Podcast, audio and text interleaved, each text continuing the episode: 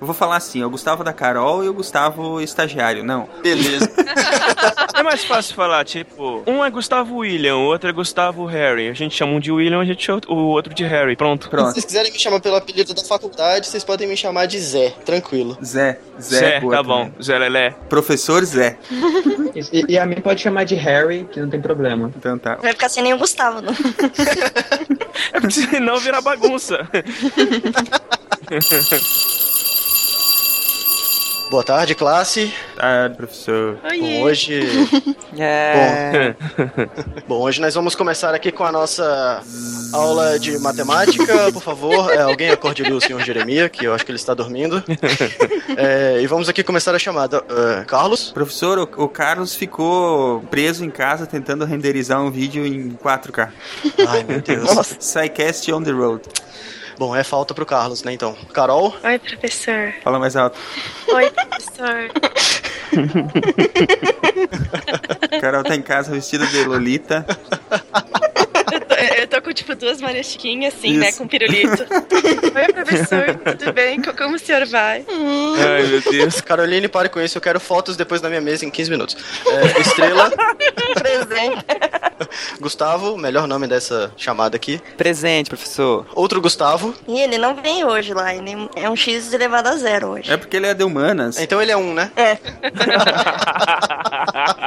Ronaldo. Presente. Silmar. Presente e contente, professor. Contente. Esse é o, o espírito que precisamos pra aula de hoje, porque hoje vai ser pesado. Bom, então vamos começar hoje a, a nossa aula sobre introdução à matemática, que a gente pode chamar também de matemática com letras ou letras matemática, né? Que é o, o curso que eu, que eu sou formado. Letras com especialização em matemática, é isso? né? letras matemática, exatamente. Praticamente um algebrista.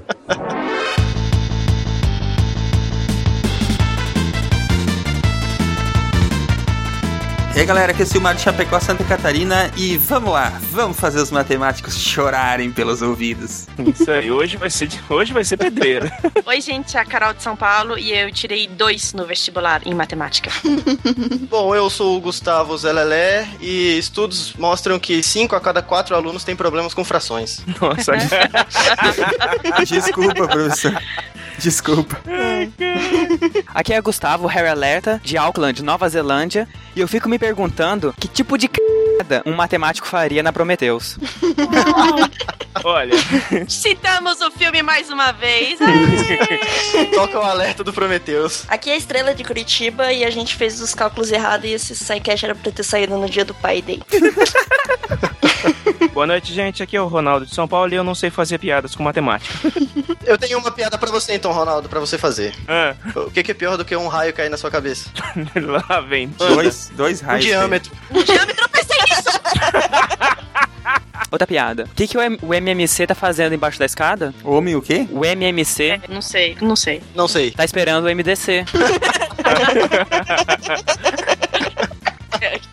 Vocês estão ouvindo o SciCast, o podcast sobre ciência mais divertido da internet brasileira. Science World Beach.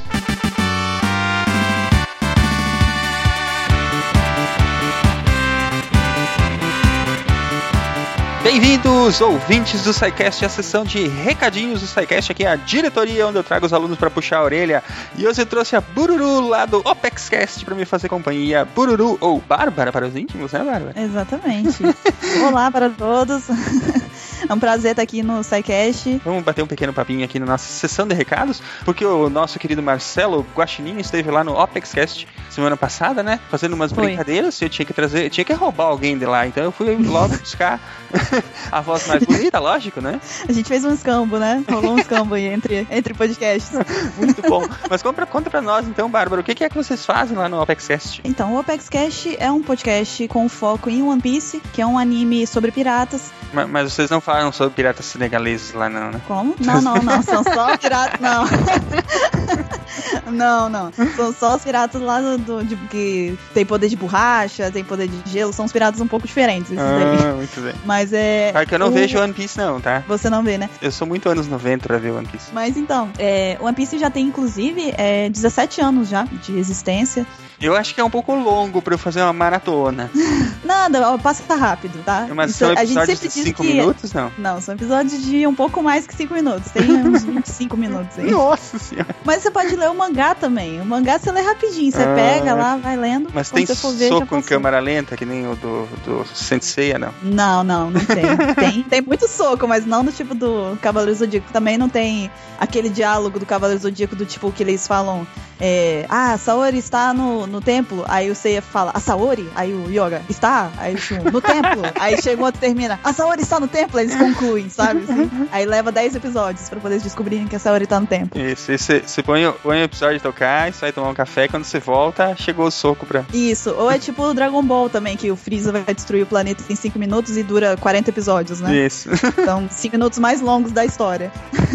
É, a gente sempre incentiva as pessoas a, a acompanharem One Piece, porque muito embora a história seja muito longa, é, ela é muito rica, tá? Ela tem muita informação, é muito bacana, tem muita referência com algumas coisas que são verdade, que aconteceram, é, tem também muito mistério e tal. E no podcast, é, não só eu, como também o Baruch, o Mr. Kai, o, Mr. 27, só- a gente tem vários outros membros lá, o Ansem também.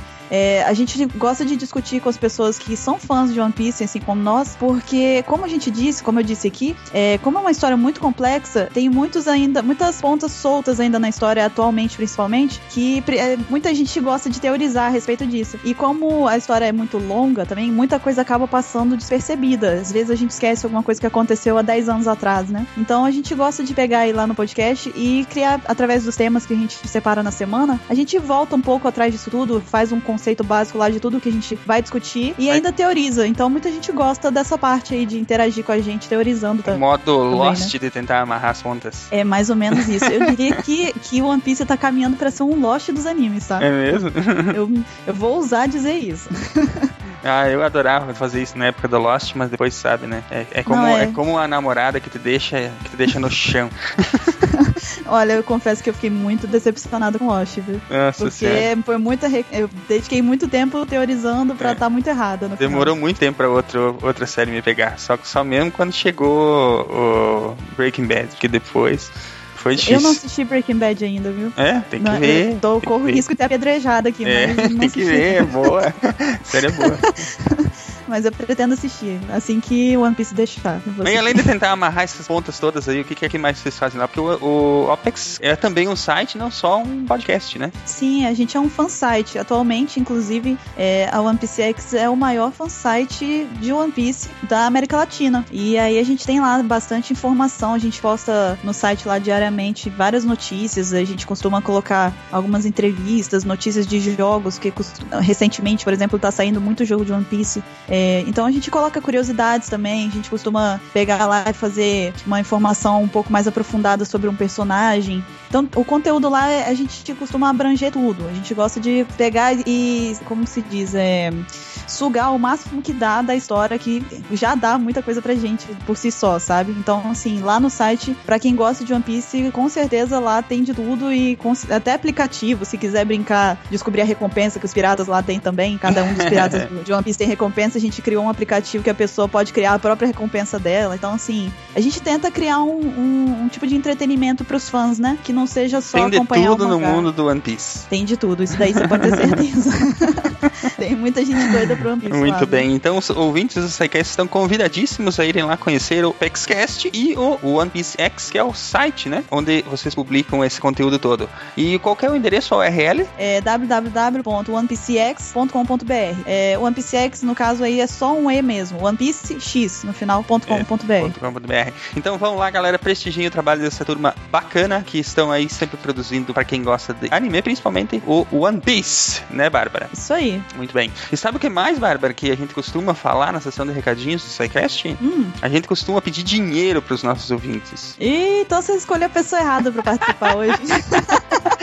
Então, o SciCast, como, como de praxe, é um podcast que não tem formas de monetização e nós temos essa pequena missão de levar a ciência para todas as, as pessoas de forma clara e divertida. E os ouvintes que gostarem deste nosso projeto, eles podem ajudar financeiramente o SciCast a ficar no ar, porque é caro manter os arquivos é, online, né? E Sim. eles podem acessar aí no site www.sicast.com.br. Acessando lá, vocês têm a opção doações, vocês podem doar qualquer valor através do PayPal e PagSeguro. Lembrando que o SciCast também tem presença em todas as redes sociais, os links estão aí no post.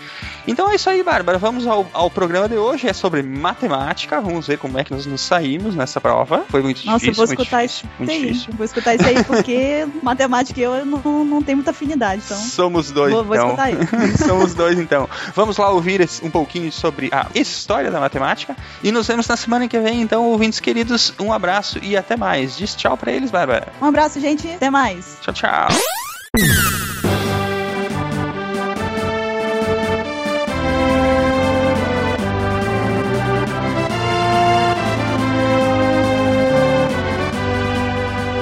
Depois dessas piadas maravilhosas, vamos para a perguntinha da semana. E afinal, matemáticos, a matemática foi inventada ou descoberta? Ai, ai, né? Por que pergunta fácil se pode ser pergunta difícil, né? Aqui é assim, cara.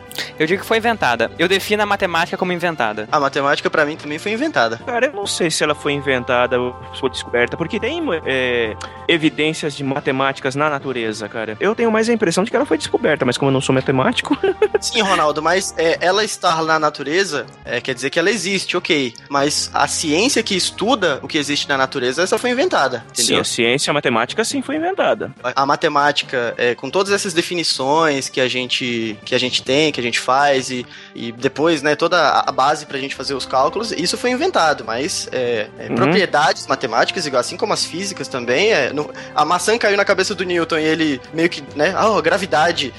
A maçã não flutuava antes do Newton, né? Então ela sempre esteve lá. Claro. É como se fosse uma maneira de tentar explicar as coisas que acontecem na natureza, né? Exatamente. Será que em outras civilizações eles não teriam uma matemática diferente da gente? Eu acho que assim, assim como a- os conceitos básicos da física, talvez po- possa, exi- possa existir outras formas de representação simbólica da matemática, mas os preceitos básicos vão ser os mesmos. né? A contar, por exemplo, as unidades, um, dois, isso é um, isso, isso representa uma coisa, isso representa duas coisas. Isso aí não tem como ser diferente em lugar nenhum do, do universo. É porque, na verdade, como várias civilizações foram criando sua própria matemática antes, elas eram um pouco diferentes, né? Depois, agora que a gente tem um padrão nisso. Mas um tinha um conceito que o outro não tinha, o outro contava diferente, o outro tinha uma base diferente. Por isso que ela pode ser realmente inventada, né? Ah, mas tudo bem, mas mesmo, por exemplo, matemáticas com bases diferentes, as, as, as coisas que você pode fazer com elas são as mesmas em, em qualquer. é, Não importa os símbolos que você usa pra representar, né? O objeto de estudo sempre existiu. Agora, com a evolução do pensamento, até com a evolução das civilizações, a matemática ela, ela vai sendo inventada e reinventada, né, a cada civilização e, e também com o passar do tempo dentro da mesma civilização, para que as coisas que sejam descobertas sejam cada vez mais facilmente explicadas, né? É, eu também sou partidário da ideia de que ela foi inventada. É, inventada no sentido de que a gente inventou símbolos para representar alguma coisa que é, existia de forma natural no mundo, né? Mas acho que vai mais profundo do que só os símbolos, sabe? Tipo, Aham. toda a maneira dele de pensar, de você achar artifícios pra você tentar calcular alguma coisa. Sim, para poder usar usar Uhum. desse, dessas coisas no, de uma forma prática, né? Você diz, né? É, por exemplo, você Isso. tem algum problema e você precisa resolver ele. Então é um pensamento que você tem até você chegar em todo o raciocínio desenvolvido, até você chegar no, no que você quer resolver. Vamos dar uma de Einstein e fazer um experimento mental. Ixi, Vamos supor que existe um outro planeta, um outro universo, Hum. onde existe vida. Existe vida inteligente a ponto de produzir uma matemática, só que é uma vida subaquática. Ne- nesse Hum. universo, para essa vida, se eles sendo capazes de produzir matemática e produzindo matemática, é natural que, por exemplo, el- eles saibam contar como a gente, eles partindo de qualquer de qualquer ponto lógico, básico, eles vão chegar às mesmas consequências, né? É uma questão de se você tem uma, uma base unificada, as, Sim. as coisas são verdadeiras ou falsas a partir daquilo. Mas Certo. tem uma coisa que vai ser muito diferente pra eles, que é a percepção de padrões. Porque se você, com um contexto social, cultural diferente, Hum. quando você. inter- a interpretação de padrões é diferente. Então, por exemplo, para essa sociedade, geometria plana provavelmente não faz sentido. Porque a geometria plana surge para a gente como um meio de medir terreno, né? Pelo menos essa é a origem que dão no contexto egípcio. Exatamente. Mas se você vive embaixo d'água, toda geometria tem que ser espacial. A geometria plana é, na melhor das hipóteses, um caso muito particular. E aí, sim, embora todos os teoremas da geometria plana provavelmente são verda- vão ser verdadeiros na geometria que eles criam, a maneira como eles valorizam e a maneira como eles estruturam o conhecimento deles seria diferente. Muito bom. Isso quer dizer que então que a matemática foi inventada ou descoberta dependendo do referencial.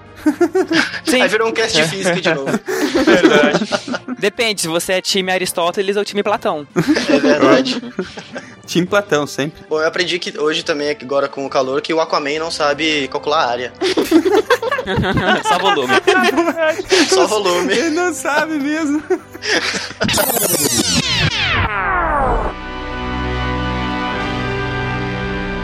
Peço a todos que imaginem as ciências empíricas como uma excursão a um museu em meio às trevas. Imaginem os cientistas como estudiosos da arte desse museu, que tenham que entender como são as obras expostas sem ser capazes de enxergá-las devido ao breu, à total escuridão. Como não podem vê-las diretamente, decidiram criar descrições das obras tão fiéis e detalhadas quanto possível para que aquilo que não é visível seja compreendido. Para eles, é impossível iluminar uma obra por completo, mas é possível usar seus isqueiros empíricos para iluminar pequenos pedaços. E depois de reunidos, podem discutir entre si como a nova informação se encaixa na descrição daquela obra. O trabalho não é fácil, mas é necessário. Existe, porém, uma grande questão: como criar tais descrições? É importante que, ao lê-las, pessoas diferentes tenham em mente uma mesma imagem. E é aí que surge a matemática.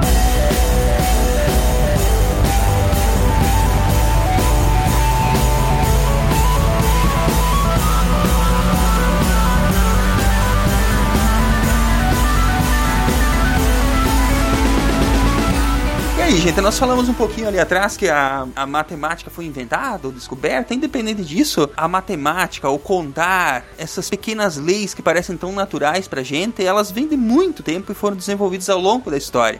Que começou assim que o homem viu que tinha dez dedos nas mãos ou precisou contar alguma coisa é, desde lá da pré-história. Como é que foi isso, Gustavo? Bom, é, a gente pode começar a contar a, a história da matemática, né? A história dessa maravilhosa ciência aqui, que puxando o saco um pouco aqui pro, pro meu lado. Puxou a sardinha total. né? puxei a responsabilidade aqui pra, pra matemática. É, a história da matemática, ela nasce junto com a história do próprio ser humano, né? Desde o tempo das cavernas. Desde que o ser humano começou a, a se juntar, né? Se aglomerar em, em tribos e, e essas coisas, é, já teve que nascer a noção de contagem. Então, a criação do- dos números naturais, por exemplo, né? 1, 2, 3, 10, 20... É, vem desde essa época, né? A noção, não obviamente a, a nomenclatura do, do, do conjunto, mas é, essa noção de contagem vem desde a época que o homem não sabia falar, não sabia escrever, porque ele precisava contar quantos dias de chuva, é, precisava contar quantos animais precisava para poder alimentar toda a tribo, é, quantos homens precisava para abater cada animal. Então, é, desde essa época que já existe essa noção de contagem, e eu acho que, que é o marco inicial para poder se falar de matemática, a gente tem que partir desde a pré-história. É, eu acho que a gente pode entender a matemática. Né? Uma metáfora que eu gosto de usar é que a matemática é, o, é a atualização do software do nosso cérebro. Porque existem relatos na, na biologia que mostram que, por exemplo, animais, alguns animais têm a capacidade de diferenciar quantidades. É, até mesmo bebês recém-nascidos, eles são capazes de diferenciar três coisas de quatro coisas. Só que nós temos capacidade de diferenciar a distância, uma pequena distância e uma grande distância. Só que chega um momento que, que os nossos cérebros são limitados, né? Todo o processo de evolução, a gente sabe muito bem que não é um, um troço perfeito. E aí entra a matemática, que é a nossa tentativa de dar um passo além a essas nossas limitações neurais. A noção que a gente tem dos números naturais, ela vem mais ou menos dessa época, mas a matemática mesmo, ela começou a evoluir basicamente junto com a, com a evolução da escrita, não foi isso mesmo? Sim, até por conta de você registrar, né, de, de forma escrita ou cuneiforme no, no começo, mas registrar de alguma forma Isso. o conhecimento para que outras pessoas já partam desse conhecimento, realmente foi quando começou a ter a, a evolução do, da matemática em si. É, que quando a gente deixou de ser nômade, basicamente, quando começamos a construir cidades, a gente começou a acumular coisas. Estamos falando mais ou menos de Egito 6 mil antes de Cristo. Pouco pouco antes até, mas é, foi no Egito que a matemática evoluiu, na verdade, né? Os primeiros registros de estudar matemática mesmo, enquanto ciência, vem do Egito, muito tempo atrás, tem coisa de 6 mil antes de Cristo, quando os povos começaram a se, a se estabelecer naquela região. Quando os povos egípcios começaram a se estabelecer, né, ali na base do Nilo, é, eles precisavam cultivar, né, porque a terra ali perto do Nilo, como já foi dito no, no SciCast do, do Egito, é, a terra ali é muito fértil, né, então a povoação ali na, na região do Egito começou do Nilo e, e se expandindo. E eles precisavam medir as terras, é, contar as fases da lua para poder é, maximizar a quantidade de cultivo deles, né, para poder maximizar a produção. É pra poder se organizar, né? Conforme as cheias do Nilo e tal. Não podia ser, ah, nossa, aconteceu agora, vamos correr. Exatamente, eles também usa, e eles tiveram que rebuscar o processo deles de, de contas para poder justamente suprir essas necessidades que cultivo e de cheias do Nilo e das áreas também de, de cultivo. E foi aí que a matemática realmente deu o seu primeiro grande passo, tá, que diferencia a matemática muito, muito, muito, muito básica lá da pré-história, já para essa matemática bem mais avançada que os egípcios já faziam. Além do desenvolvimento dos, dos símbolos para os números, né? O que mais que aconteceu de, de interessante aí que a gente possa mencionar sobre esse período antes de avançar para o próximo grande, digamos assim, desenvolvimento, é, ou a próxima grande invenção na, na caminhada da, da matemática? Hum. Foram os egípcios que definiram a- o sistema de numeração decimal. Não foi isso? Além de já terem começado também a mexer com os números binários, que a gente deu uma pincelada no cast de introdução à informática, não é isso? Exato. Os egípcios são o primeiro registro de um, um povo que usa uma, é, o sistema decimal de, de numeração, igual a gente usa hoje. Porque, né, por conta dos 10 dedos da mão. Só que ficava meio inconveniente para eles para calcular números muito grandes. É, isso porque eles usavam. é, não tinha aquele esquema do valor posicional, né? Então, tipo, o 100 era diferente de um 10. Exatamente. Eles usavam símbolos diferentes pra isso. Então, pra você fazer muitas contas, assim, não era tão como pra gente é fácil. Você quer dizer que eles não existiam símbolos correspondentes de múltiplos, é isso? É, é, eles faziam. Cada número tinha um, um símbolo, né? Então, por isso que Aham. pra números muito grandes, pra você fazer contas muito grandes, não era muito fácil pra eles. Os egípcios já tinham o conceito do zero? Não. Não, né? É. Não. Mas apesar disso tudo, data de 1850, né? Um, um- o chamado Papiro de Moscou, né? Que foi Isso. descoberto, é uma relíquia arqueológica e que tem 25 problemas que eram da vida cotidiana, problemas matemáticos que eram da vida cotidiana daquela época, né? Por isso que a gente sabe de muitas dessas coisas em virtude desses resquícios arqueológicos que ficaram por aí, né? Tinha pra calcular a área de pirâmide? é um problema cotidiano. Essa aí, na verdade, quem, quem trouxe essa matemática foram os aliens. Isso aí já tá provado. E quem fez essa matemática permanecer foram os vestibulares. É, é, é, verdade. Pois é, porque você precisa saber exatamente a quantidade de material que você vai precisar, né? Pra você não falar, nossa, faltou uma pedra, vai lá buscar. Exatamente. Voltou uma pedra, vai lá buscar. Oi, ia buscar longe, hein? Porra! Porque Nesse papiro também mostrava o conceito de fração, porque eles tinham que dividir bastante coisas, assim, tipo, pro comércio, pra você entregar pães e tal. Como se tinha, digamos, se tinha cinco pães e nove pessoas, como que você fazer isso? Daí você dividia os pães certinhos pra todo mundo ficar com a mesma quantidade. Então, nessa época também já surgiu esse conceito de você fracionar as coisas. E foram eles que conseguiram, né, quase chegar no valor de pi. É, aí de- desde essa época já tinha várias aplicações já pro pi, né? De, na verdade, de, de vários problemas que envolviam mais ou menos a, a matemática do pi. É porque eles não conheciam o que era o pi, então pra você calcular a área Exatamente. de um círculo, como que você fazia, né? Se você não sabe como que é um. Exatamente. Então as primeiras aproximações mesmo foram, vieram dos egípcios também. Acho que eles encontraram um papiro que dizia que o, a área de um círculo que tem um diâmetro igual a 9 era próxima de um quadrado que, que tinha lá do 8. Exatamente. Tipo, eles já tinham essa noção de mais ou menos calcular essa quantidade. Se não me engano, foram eles que chegaram num valor próximo de pedir 3,16 ou 17. Já era bem próximo. Então, passando da parte do Egito, aí nós temos a Babilônia. Só pra gente situar o pessoal, quem, quem gosta de, de acompanhar historicamente como é que foi, foi o desenvolvimento das civilizações, tem a nossa série histórica, né, que passa pelo Egito, Babilônia, passa pela Mesopotâmia, e vocês podem acompanhar por lá como é que foi o desenvolvimento da sociedade. É, A gente tem que lembrar que, que é, conforme a gente fala da história da matemática, a gente fala da história da civilização também, né, como é que ela foi se desenvolvendo, e no meio disso a matemática matemática estava sendo é, pensada também, né? Exato, exatamente. Então, passando da, do Egito, a gente está indo pra agora para Babilônia. Só que o sistema de numeração que os babilônicos usavam era bem diferente do nosso. Ao invés de ser base 10, eles, eles usavam, quer dizer, eles usavam a base 10 para números menores do que 60 e para além disso, eles usavam um outro sistema que era de base 60 que usavam os 12 nós de uma mão e os cinco dedos da outra para efetuar as contas com essa base. Cara, você olhando assim, você pensa, cara, isso não faz sentido nenhum, mano, mas pra eles funcionava. É, é porque o 60 ele você consegue dividir ele de formas infinitas praticamente, né? É porque o 60 tem vários divisores, exatamente. É, e tipo, isso era mais útil, né, pra você usar. Eu, eu apoio a base 60. a gente usa É, no- no- nas horas agora, base 60. A gente- é, o, a base 60 é importante porque, pra- por causa da medição de tempo, né, que ficou. Isso. Os caras conseguiam, só com as mãos, contar até 60. Eu não sei vocês, mas eu no meu dia a dia não consigo contar 60 qualquer coisa só usando as minhas duas mãos. Eu não sei contar nem até 7 direito, imagina até 60.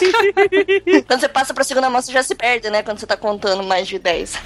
Mas vocês querem aprender a contar até 60? Sim. Usando duas- só as mãos? Sim. Hum, fala aí. Vamos lá. Com licença, professor. Pode subir aí. Primeiro, a gente vai fechar a mão esquerda da gente. A gente não vai usar a mão esquerda agora. Beleza. Tudo bem? Uhum. Agora vamos olhar para a palma da nossa mão direita. Hum. Se você olhar, ignorando o dedão, considerando só os outros quatro dedos, cada um dos dedos tem três gominhos, correto? Certo. Falanges, sim. Sim, as falanges, obrigado. Pessoal das biológicas manjam. É. O zero não conta, né? Que é zero não é número natural. E aí a gente começa. O um, você coloca o dedão na primeira falange do dedo indicador. Hum. O dois, Uhum. você passa pra próxima falange. Certo. O três, você passa pra última falange. O quatro, você troca de dedo. Aí você continua assim até 12. E assim segue o bonde. Quando você termina, quando você chega no último dedo, você levanta. no- quando você chega no dedo mindinho e termina ele, você levanta um dedo da outra mão e começa de novo. Ah. Ahá! Então pra cada dedo da mão esquerda é um 12. 12 vezes 5. E aí dá 60. Isso. Normalmente dá Caracas, 60. mano. Isso. Eu vi a cotação da tabuada ontem e tava dando 60 mesmo. Não subiu nem, nem abaixou por enquanto. Isso. É, mas é engraçado porque a gente olha pros egípcios e acha meio bobo eles não usarem algarismos posicionais pra escrever os números, mas os babilônios usavam dedos posicionais. Dedos de mãos diferentes têm valores diferentes. Eles estão aí muito mais ligados que a gente pra contar. Pena que- Pois é, o ser humano evolui até esse ponto pros babilônios não usarem o dedão polegar opositor pra fazer conta. Eita. E todo mundo falando mil maravilhas do polegar É. opositor, né? Que mentira. É, olha só, então na Babilônia eles já tinham um valor posicional, ou seja, eles não precisavam escrever novos símbolos, né? Isso. Pra isso. E eles eram muito interessados em astronomia. Então, tipo, pra você calcular distâncias, períodos de, da lua, do sol, você precisava de números muito grandes pra isso. Então, isso também já era uma outra vantagem que eles tinham pra escrever os números. Era mais fácil pra eles isso. E eu acho legal que eles não tinham zero, mas eles deixavam um espaço em branco, assim. É, apesar que isso dava uma confundida pra contas muito grandes, mas não era lá o melhor sistema do mundo. Uhum. Pra eles funcionava bem quando é, as contas não eram muito complicadas, porque eu tava vendo algumas tábuas babilônicas de conta aqui. É uma tábua gigante, escrita aqueles ninhos. E com alguns pequenos espaços no meio, eu não faço ideia de como é que os caras conseguiam fazer essas contas. Existe um símbolo imponente e majestoso da matemática egípcia que ainda não conseguimos desvendar: a pirâmide.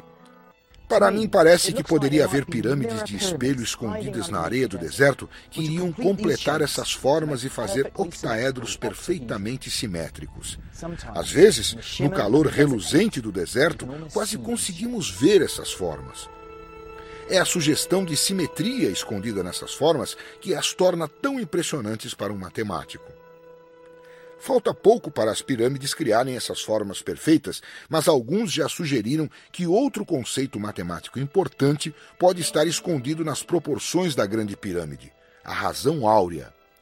Dois comprimentos apresentam a razão áurea se a relação entre o mais comprido com o mais curto for igual à soma dos dois com o lado mais comprido.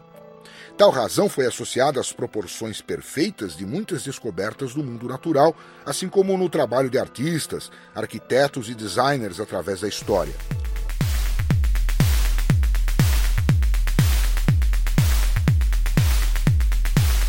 Antes da gente avançar, vamos falar sobre um pouquinho sobre o teorema de Pitágoras e por que, que ele é importante, William. Bom, Pitágoras, né, a gente já indo pra, pra Grécia, Pitágoras foi um matemático importantíssimo, porque não só por conta do teorema de Pitágoras, mas pela própria relação que ele faz também da matemática com a música, que ele tinha é, a escola pitagórica, né, que ele tinha com outros matemáticos e aficionados por ciência, é, filósofos. É importante lembrar também que, que a ciência é, nasceu da filosofia, né, derivou da filosofia, é, então a maior parte desses grandes cientistas que a gente tem na antiguidade, todos eles aí, dá para arredondar que todos eram, filósofos.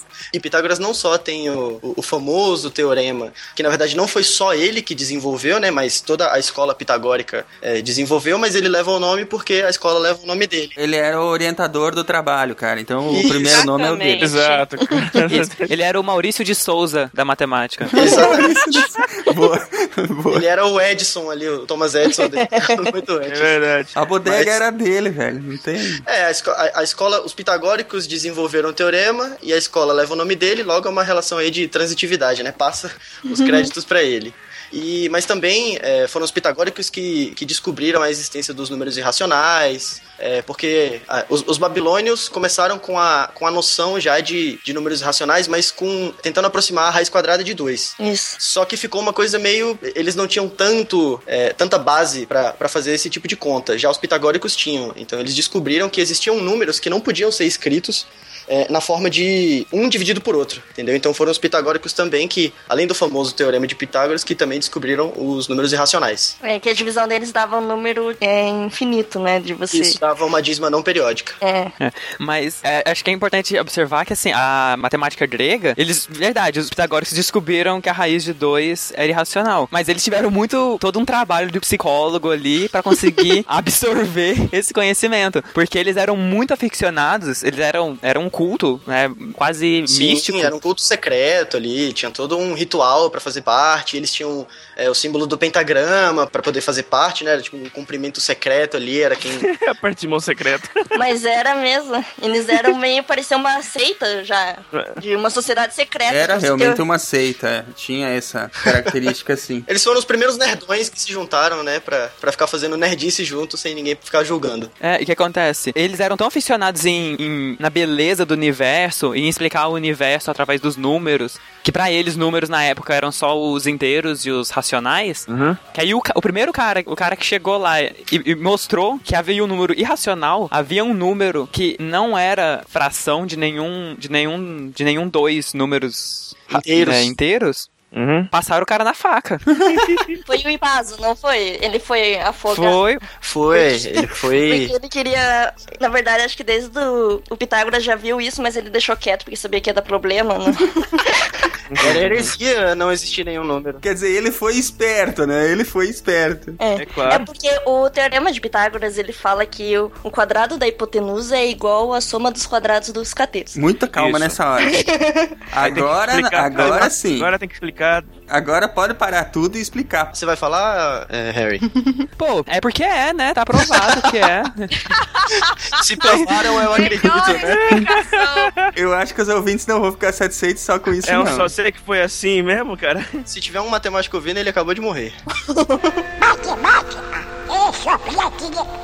Na verdade, é que o teorema de Pitágoras, é, depois de algum tempo, apesar que eu não tenho conhecimento se foram os pitagóricos ou não que fizeram isso, mas o teorema de Pitágoras nada mais é do que uma generalização da lei dos cossenos. Isso. Uhum. Então, a lei dos cossenos ela vale para qualquer triângulo, e se você aplicar a lei dos cossenos num triângulo retângulo, aí ele simplifica para o teorema de Pitágoras. Mas mostrar o que significa, basicamente o que o teorema de, teorema de Pitágoras diz é que, imaginem um retângulo, Uhum. qualquer retângulo, uma caixa de sapato, uma face de uma caixa de sapato, certo? Certo. Certo, professor. Pega esse retângulo agora e traça uma diagonal. Hum.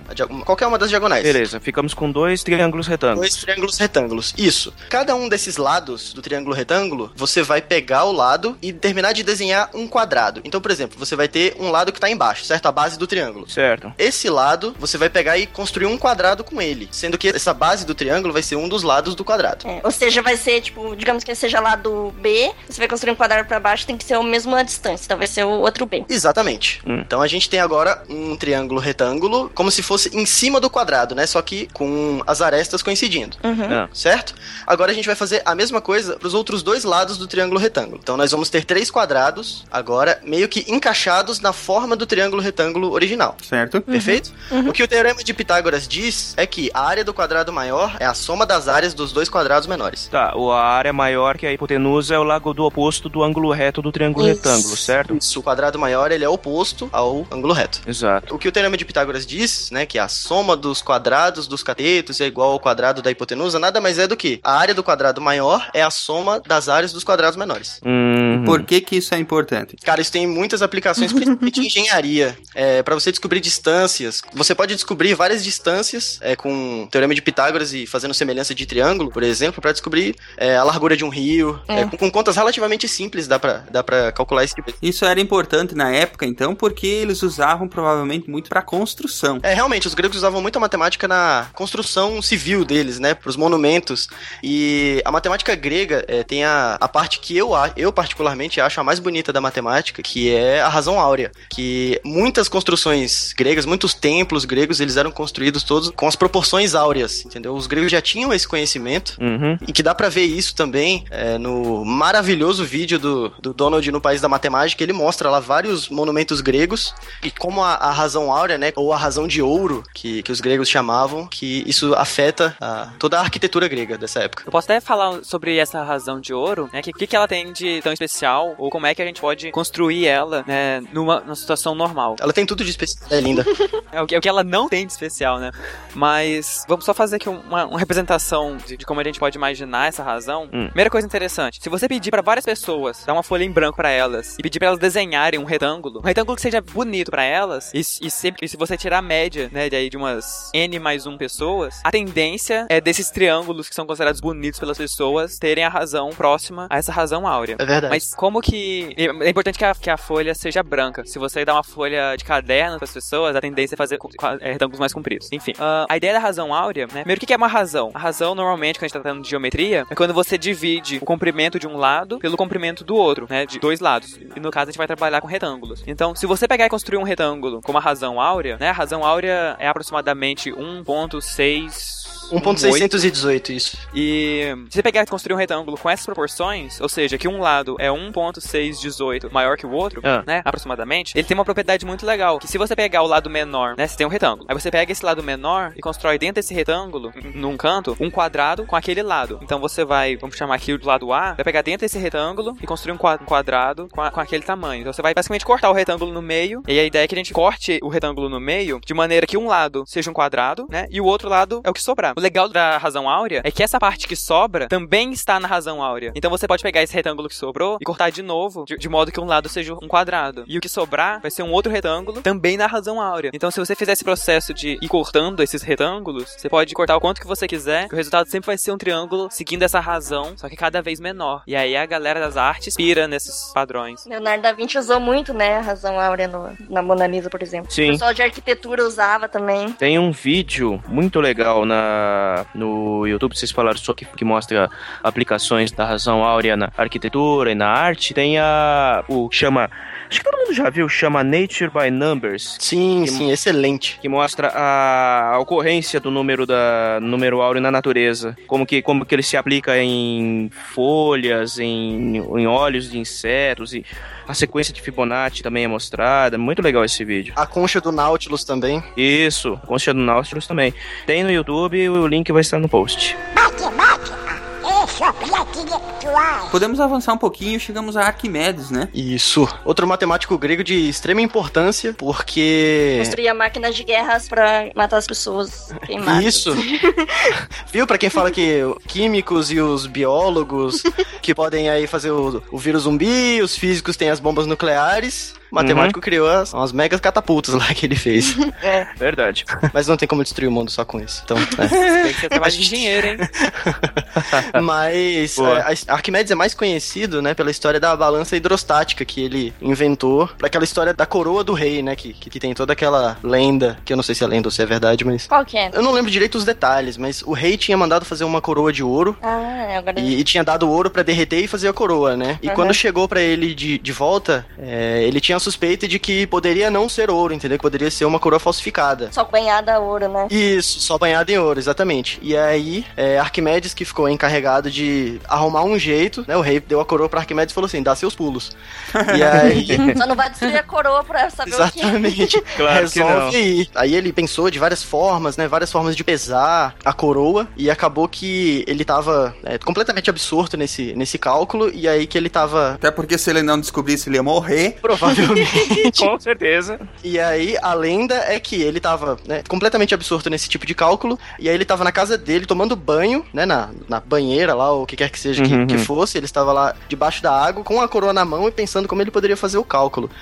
E aí, na hora que ele colocou a coroa debaixo da água, que ele viu que, ao fazer isso, deslocava uma certa quantidade de água, foi quando ele disse a famosa frase Eureka, porque ele teve a ideia de que aquela coroa daquele jeito é, deslocava uma certa quantidade de água pra cima. E ele pensou, será que essa mesma quantidade, se essa aqui for falsificada, a quantidade de ouro que a, a quantidade de água que a coroa verdadeira deslocaria, será que seria a mesma? Então ele teve a primeira noção ali que a gente sabe de densidade, né? Diferença de densidade. E aí ele provou que a coroa era falsa. Ou seja, ele fez outro ser morto no lugar dele. claro. É claro. É, então, ele também teve a ideia de você pegar e calcular a área de um círculo ou o comprimento dele, colocando ele dentro de um triângulo.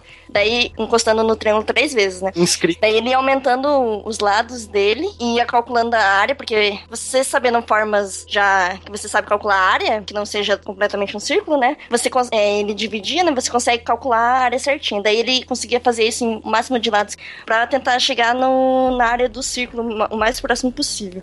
E nisso que ele já conseguiu até o- achar o valor de pi, né? Que a gente até Uhum. chama o círculo de polígono de lados infinitos, né? Isso. Então, fatiando o círculo, ele também conseguia calcular essa área. Sim, ele ia aproximando a área do círculo pelas áreas dos polígonos que, que já eram conhecidos, né? Uhum. Então ele, inscrevendo o círculo, a circunferência no triângulo, depois ele ia aumentando o número de lados, e aí é igual você falou, o círculo na verdade não é uma figura plana sem lados. Uhum. Na verdade é que a gente hoje considera como infinitos lados, né? Tem tantos lados Ele tem tantos ângulos, tantos polígonos que ele você não consegue mais definir os cantos. Ele vira um ponto de uma linha. Exatamente. É uma coisa também que ele chegou muito perto do que a gente vê do cálculo, que ele pegava o, o círculo e deixava em. fazia linhas muito pequenas e nos formava pequenos retângulos nisso e ele calculava a área disso. Então, quanto menor essas linhas, né, esses retângulos, mais próximo eu conseguia chegar da área do círculo, né? Que, tipo, Uhum. isso é praticamente o, o cálculo que a gente vê de. É, a soma de Riemann, né, se a gente pode fazer essa relação do, do que o, o Arquimedes fazia com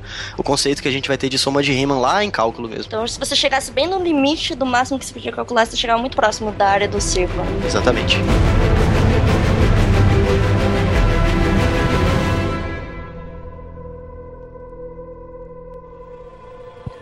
Eu sou um grande fã de Leibniz. Frequentemente, as revoluções na matemática acabam produzindo a linguagem certa para captar uma nova visão. E era nisso que Leibniz era tão bom. A notação de Leibniz, a maneira dele escrever o cálculo, captou a verdadeira essência dele. Ela é a mesma que usamos hoje. A notação de Newton era, para muitos matemáticos, desajeitada e difícil de usar.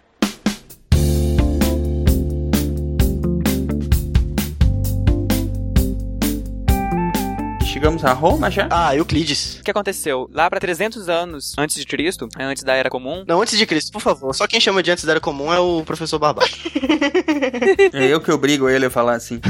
300 anos antes da Era Comum, tinha Euclides de Alexandria. Ele era um matemático, além de matemática, ele trabalhava. Acho que ele trabalhava na biblioteca de Alexandria, inclusive. E aí o grande trabalho dele não foi nem mesmo os teoremas que ele criou ou as ideias matemáticas que ele inventou, mas ele conseguiu fazer um compilado, juntou vários documentos diferentes, vários conceitos, organizou no sentido de unificar a, linguagem utilizada, né? E aí ele publicou lá os cinco volumes de um livro chamado Os Elementos, né? Como é escrito por eles, é, ficou conhecido como Os Elementos de Euclides. E esse livro, ou esses livros, né, que eram cinco volumes, eles são provavelmente a base de como a gente entende a matemática hoje, por assim dizer. Porque esse livro sobreviveu, então ele foi um receptáculo para todo esse conhecimento da geometria grega, para sobreviver às eras. E foi um livro que foi muito utilizado, né, dura- durante durante a história como um livro didático mesmo, né? Você, quando você estava aprendendo geometria, o livro que você tinha que ir atrás eram os elementos de Euclides. Até o século XX ele era utilizado como um livro didático. E eu acho muito legal que esse livro ele começa já fundamentando alguns conceitos da geometria. São os conceitos mais básicos. Por exemplo, a definição de ponto de Euclides. Para Euclides, um ponto é aquilo que não tem partes e nem tem grandeza alguma. Para ele, a linha é uma coisa que tem comprimento e não tem largura. Isso a gente vê na escola hoje. Primeira aula de matemática, o professor vai falar exatamente esses axiomas, né? Isso. Uhum. Dois pontos quaisquer formam uma reta. Essas coisas, Correto. assim, Uhum. bem básicas. e, Tipo, o cara, né, 300 anos antes de Cristo, já tinha compilado tudo isso.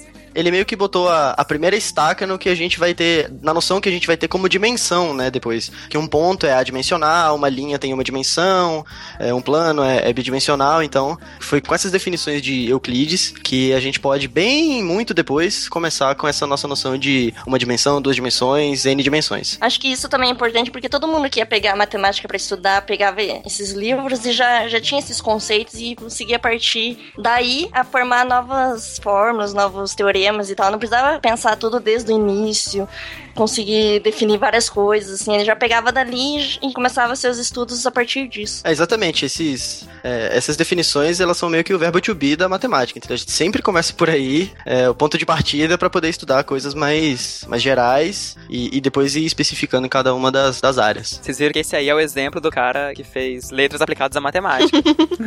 Verdade. Ponte entre gramática e. É porque nessa época tava bombando lá a biblioteca de Alexandria. Então todo mundo ia pra lá pra poder estudar. É, tava bombando, depois ela bombou de... Tava, na verdade, bombou foi depois, né? É, bombou. Mas e aí, quando é que nós vamos começar a falar V, X, L, C, D? Aí que começam letras matemáticas de fato. É. Pessoal, você é formado em que letras? Mas qual? Ah, matemática, então tudo bem.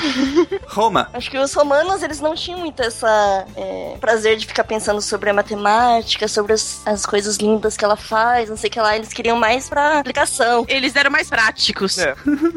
É, eles queriam, tipo, aplicações. Eles eram muito militarizados. O dinheiro. Eles queriam o dinheiro. Esses números tudo é pelo dinheiro. A gente é dinheiro e água corrente, é tudo que Romano queria. Exatamente. Porque se a gente parar pra olhar, o aqueduto é um- uma obra de engenharia civil bizarra. Porque você tem que fazer, né? O aqueduto a gente imagina só como uma tubulação, mas os aquedutos romanos são movidos na gravidade, você não tinha bomba. Uhum. Então você tinha que fazer, tipo, um cano, todo feito de pedra, né? vai- né, Você vai ter a construção toda, toda em pedra. E ela tinha que ter a mesma inclinação por quilômetros e quilômetros. Isso. Então você imagina, você fazer a mesma inclinação, nem mais nem menos, durante 5 quilômetros seguidos.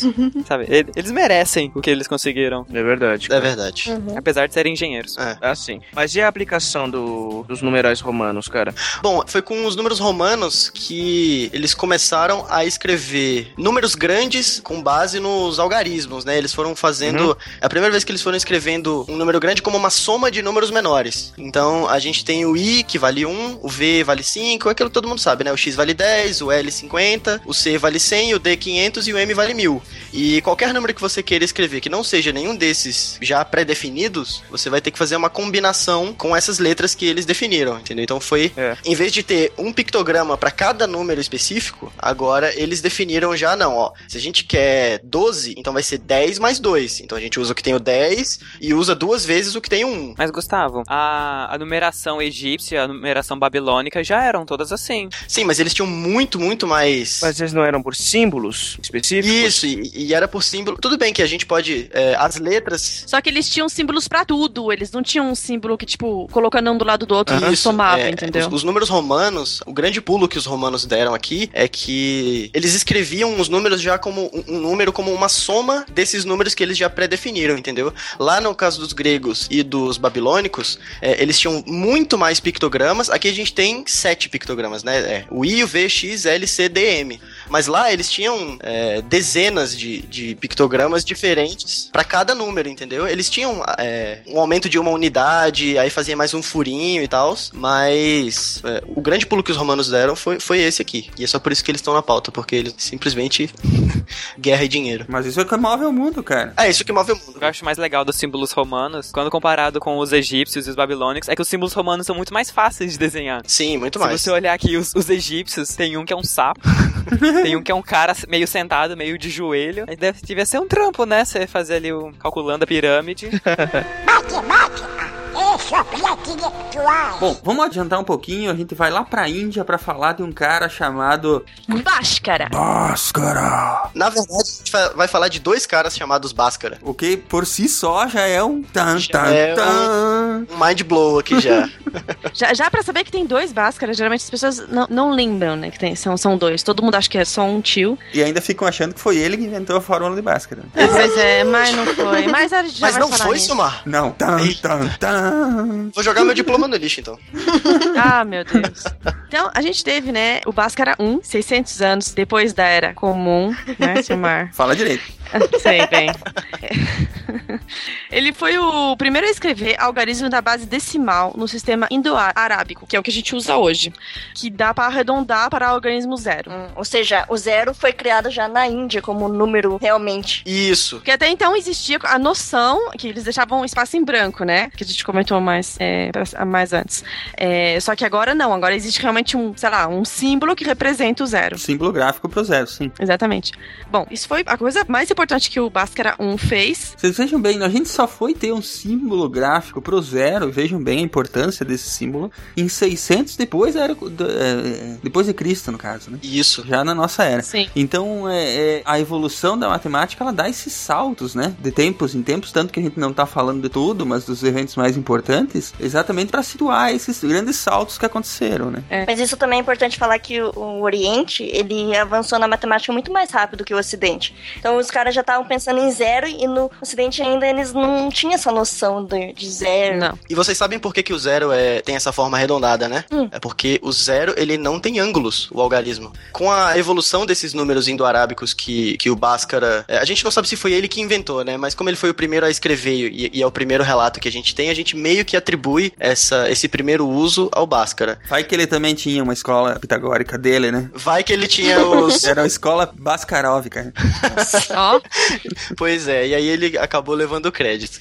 Mas o algarismo que representa o número 1, né, o símbolo gráfico, ele tem um ângulo. O 2, ele tem dois ângulos e assim até o 9. Então o 0 ele é arredondado porque ele não tem ângulos, é para representar isso. Então já na própria representação do, do algarismo, é, o próprio A ideia já tá aí. a ideia já tá embutida. Olha aí, nada é por acaso. Olha, essa explicação dos ângulos do, dos números que a gente utiliza no dia a dia é bem legal de dar pra criança. É bem legal mesmo. Elas ficam explosão de cabeças. Procurando os ângulos agora. É, tipo, ah, quando ensinam os números pras crianças, deveriam ensinar isso aí direto, entendeu? Porque Eu aquilo nunca mais vai sair da cabeça do pequeno. Eu também acho. Então, depois, né, depois de tudo isso, veio o Bhaskara 2, que é realmente assim que é denominado, gente. A gente não inventou isso.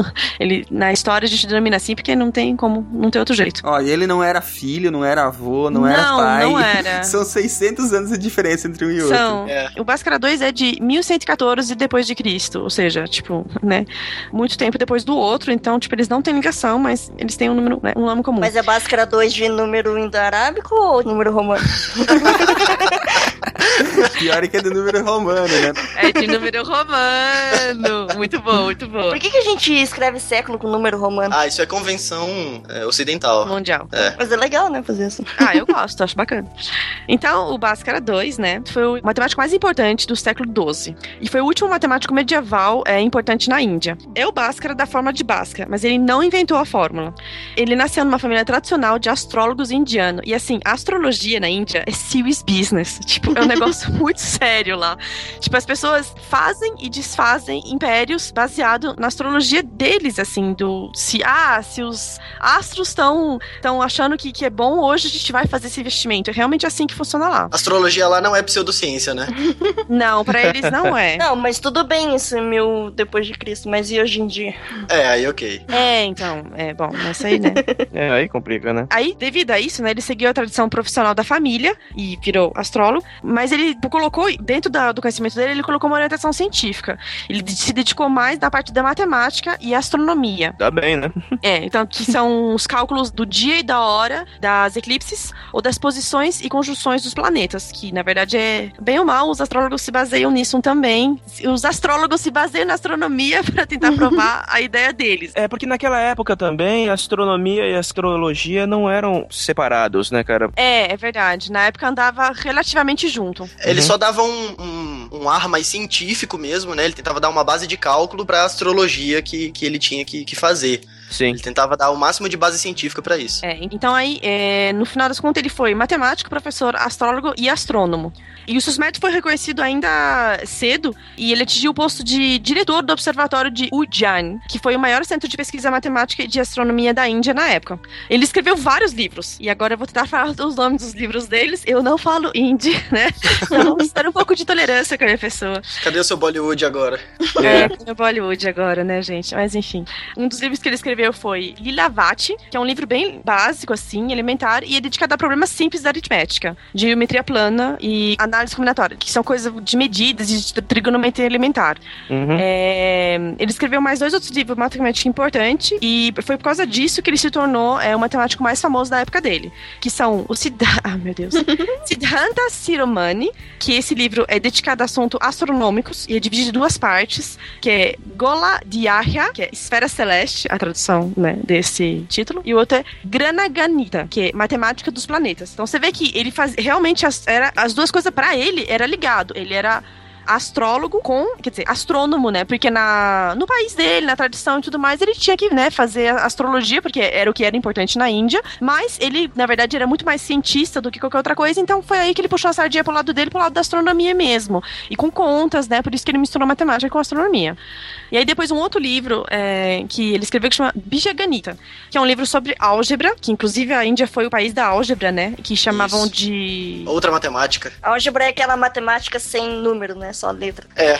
E, e aí, tanto é que o, o título do livro é Bija Ganita. Bija é outra e Ganita é matemática. Realmente o título do livro é outra matemática. Uhum. E hum, ele chama de outra matemática porque nasceu depois da matemática tradicional, que se dedicava a cálculos aritméticos e geométricos. E a maior parte desse livro, o, o Bhaskara gasta mostrando é, como resolver equações. Porém, ele não traz nenhuma novidade quanto à resolução das equações determinadas. Ele traz muitos novos e importantes resultados sobre as indeterminadas. E para os matemáticos, é exatamente na, nessas descobertas em equações indeterminadas que reside a importância histórica do Bhaskara. Exatamente. Mas quer ver uma coisa legal, ó? O Bhaskara, ele fez muitos trabalhos relacionados a equações, né? Só que eles não representavam equações naquela época. Exatamente. Não existia a representação, a fórmula da equação. Então, o, o, o, o ma- o mais interessante aqui é assim, ó. Se hoje a gente sabe que a fórmula de Bhaskara, que é o, o- a função quadra- quad- quadrática, né? ax ao quadrado mais bx igual a c, a gente, a gente sabe isso desde sempre, né? É ensinado assim pra gente. Na época, como eles não tinham essa representação das fórmulas para fazer esses cálculos, por assim dizer, ou representar esse tipo de equação, eles explicavam ela de forma textual. Isso. Olha que bonito. Multiplique ambos os membros da equação pelo número que vale quatro vezes o coeficiente do quadrado e some a eles um número igual ao quadrado do coeficiente original da incógnita. A solução desejada é a raiz quadrada disso. Isso. Agora imagina um livro de matemática inteiro escrito assim, sem nenhuma fórmula. Eu aprendi assim. Silmar, a gente tá falando, não eram só os indianos que eram assim. A matemática ocidental, por muito tempo. Sim, exatamente. Não tinha a representação da fórmula. É, é isso que eu gostaria de deixar claro, entendeu? É. A fórmula matemática é coisa é invenção recente, por assim dizer. Ela tá no último dia do calendário do, do Cosmos, aqui da matemática. No último é. Acho até que mais, né? Mas é lá pelo, pelas seis da tarde. É. Por aí. Foi só o que? Há 500 anos? Na matemática, isso aí tá- aconteceram três coisas. É. Não, eu vou falar isso, o Raio vai ficar puto. Matemática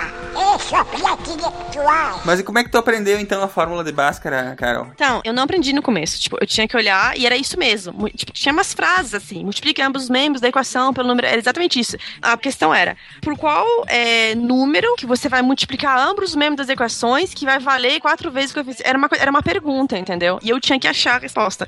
Tanto é que, tipo, eu tava no colegial, eu acho. Eu não lembro se eu tava. Eu tava na oitava série ainda, eu acho. É.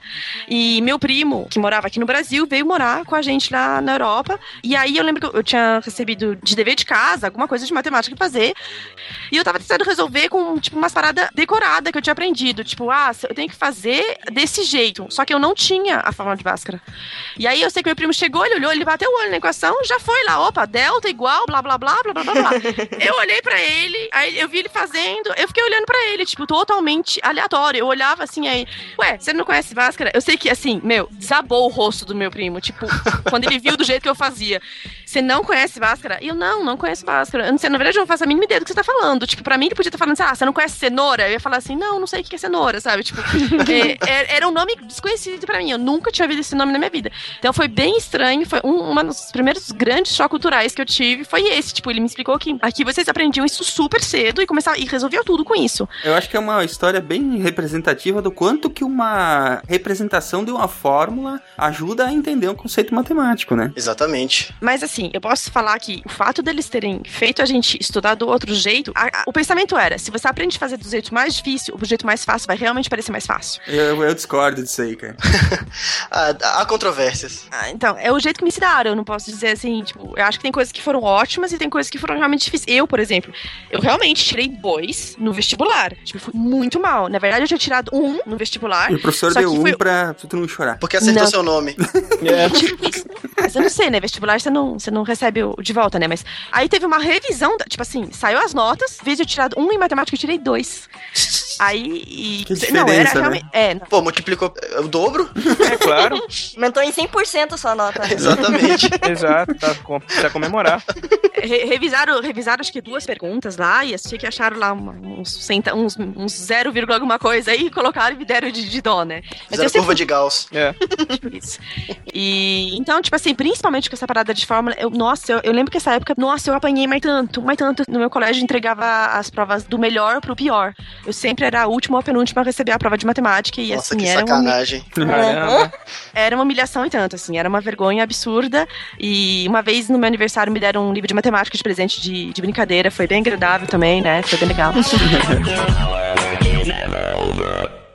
Um de meus teoremas favoritos de Fermat versa sobre números primos. Se você tem um número primo que, quando é dividido por 4, sobra 1, Fermat mostrou que você sempre pode reescrever esse número como a soma de dois números elevados ao quadrado. Por exemplo, eu tenho aqui 13 dentes de alho, um número primo que, quando é dividido por 4, sobra 1. Fermat provou que você pode reescrever esse número como a soma de dois números juntos elevados ao quadrado. Por isso, o 13 pode ser reescrito como 3 ao quadrado mais 2 ao quadrado, ou seja, 4 mais 9. O notável é que Fermat provou que isso funciona para qualquer número primo, desde que sobre 1 quando dividido por 4. Você sempre pode reescrever esse número como a soma de dois números elevados ao quadrado.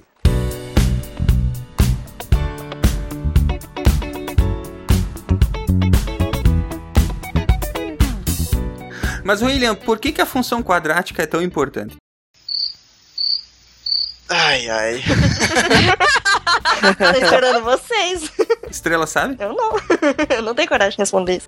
não tenho coragem. Eu não ia acabar esse programa sem fazer o matemático chorar. Beleza. A gente pode considerar o seguinte: isso é uma, uma pergunta bem cotidiana. Na minha pers- perspectiva, a forma de Bhaskara, qual é a utilidade dela? Então, quando você olha somente para a forma de Bhaskara, ou né, se você olhar tipo, somente para o que a gente está acostumado a fazer com equações segundo grau, que é basicamente resolver, tirar a solução delas, Uhum. eu- eu- a, a utilidade disso é, é realmente muito pouco. É passar no vestibular. É tipo, sei lá. Ou nem então, isso. A única utilidade que tem para dessa utilidade prática que a gente aprende na escola é pra passar no vestibular. Só isso. É, mas daí também, tipo, a própria a questão de utilidade do conhecimento é, é razoavelmente questionável. Sim. Vou dar um exemplo. Qual é a utilidade de eu saber que uma das válvulas do meu coração possui duas membranas e a outra possui três? Poxa, isso tem um milhão de utilidades na. Pô, em, em transplante, em fluxo, em quantidade de fluxo de sangue, em saber. Nossa senhora, isso daí tem muita utilidade, porque. Não, eu, eu, eu- eu concordo, eu concordo, eu não tô falando que é inútil, não. Mas assim, Ah, tá. pra mim, né, pra uma pessoa leiga, chucra. chucra é uma palavra ruim. Mas pra uma pessoa leiga, tipo, esse ponto de conhecimento, ele não tem utilidade. Mas quando você olha o conjunto que esse conhecimento pertence, né, que é o conjunto de entender como o meu coração funciona, Uhum. depois você dá um outro passo pra trás, você vê como o meu corpo funciona, isso é um conhecimento relevante, isso é um conhecimento muito importante na vida. Então, se você olhar a fórmula de Bhaskara, ela tem uma utilidade muito reduzida. Mas se você olha já equações de segundo grau, ela já tem, já tem umas aplicações interessantes, né? Ah, por exemplo, soluções de equações de segundo grau já tem aplicações interessantes na física, de projéteis, já tem aplicações interessantes em coisas que você pode modelar dessa forma. Exatamente, balística. Isso, balística. Que se você der um outro passo e olhar o comportamento geral das equações de segundo grau, ou das funções de segundo grau, elas têm ainda mais utilidades, porque são, é uma questão de parábola. Uhum. E depois você ainda pode olhar no contexto de polinômios, que teoricamente as pessoas aprendem a trabalhar com polinômios de qualquer grau no ensino médio. E os polinômios são fundamentais em qualquer área de aplicação, porque querendo ou não, muitas funções matemáticas você não pode computar. Você não consegue facilmente descobrir o valor dela, né? Como a função seno, a função cosseno, uma função exponencial, imagino eu. Então você sempre tem que partir de aproximações. E aí, nesse caso, os polinômios, que são funções que, nesse conjunto de polinômios, as funções de segundo grau estão incluídas, são essenciais para você conseguir fazer uma explicação aproximada de diversos fenômenos e diversas situações. Então, Exatamente. é tudo, você tem que olhar toda a utilidade do conhecimento dentro de um contexto. O que você quer dizer é que a fórmula quadrática ela vai parar dentro de várias outras coisas, né? Isso. Exatamente. Até na uma aplicação em economia, por exemplo, é que alguns problemas mais simples, né, de empresas é, mais simples, a função receita e a função lucro costumam ser, respectivamente, uma função quadrática e uma função afim, né, uma função de segundo grau e uma função de primeiro grau.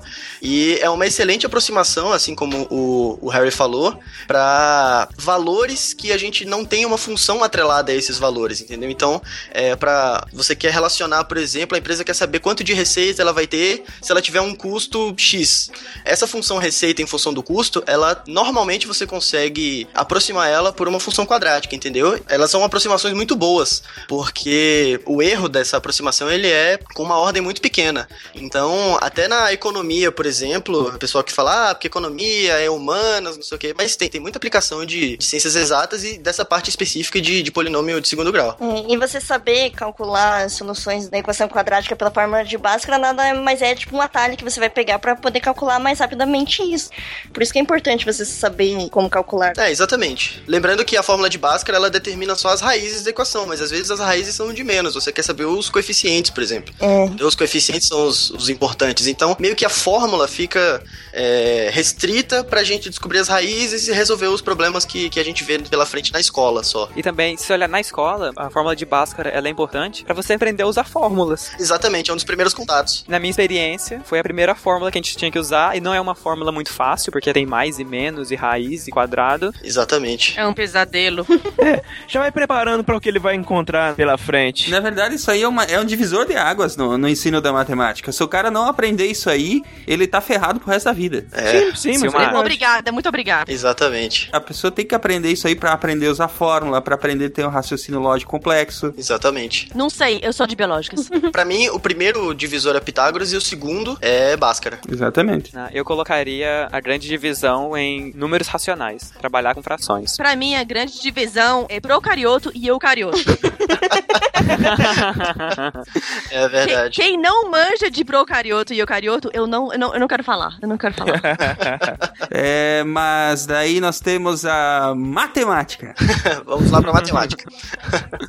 Os três marcos que a gente teria aí, que nem vocês falaram, né? Eu acho que a, a- os números racionais, né? Isso. Aprender a trabalhar com, com frações, isso aí é uma coisa E esses que são bem cedo. a pessoa aprende bem cedo e se não aprender, ela tem dificuldade depois. O resto da vida. É. E depois disso viria Pitágoras, né? Isso. É, que ali a pessoa aprende a trabalhar com esquemas gráficos da representação matemática, né? Isso. E depois eu acho que é, que é aprender a lidar com as fórmulas e o raciocínio mais complexo, Bhaskara e assim por diante, né? Precisamente. Acho que dá pra dividir esses momentos aí realmente em nível 1, nível 2 e nível 3. Entendeu? que quando a gente aprende, a gente imediatamente passa de leva. É. E aí eu ver como é importante. Claro, todo, todo o conhecimento ele vai se somando, né? Não é, não é à toa que a gente tem um currículo escolar, né? Muita coisa dali Exatamente. pra, às vezes dá até pra tirar fora. Mas tem algumas coisas que elas se complementam e que tem que ser aprendidas na sequência e tem que ser aprendidas bem, né? Sim, sim. É, até porque a gente no, no começo da nossa vida escolar, né, até o final ali do ensino fundamental, a gente aprende muita coisa. A gente fala, ah, mas por que, que a gente vai aprender isso? É meio que preparando pro pesado que a gente vai ver no ensino médio, entendeu? Eles têm que dar, é, durante todo o nosso ensino fundamental, é, os professores têm que ir realmente fundamentando essa base de cálculo. A gente tem que ficar bom com fração,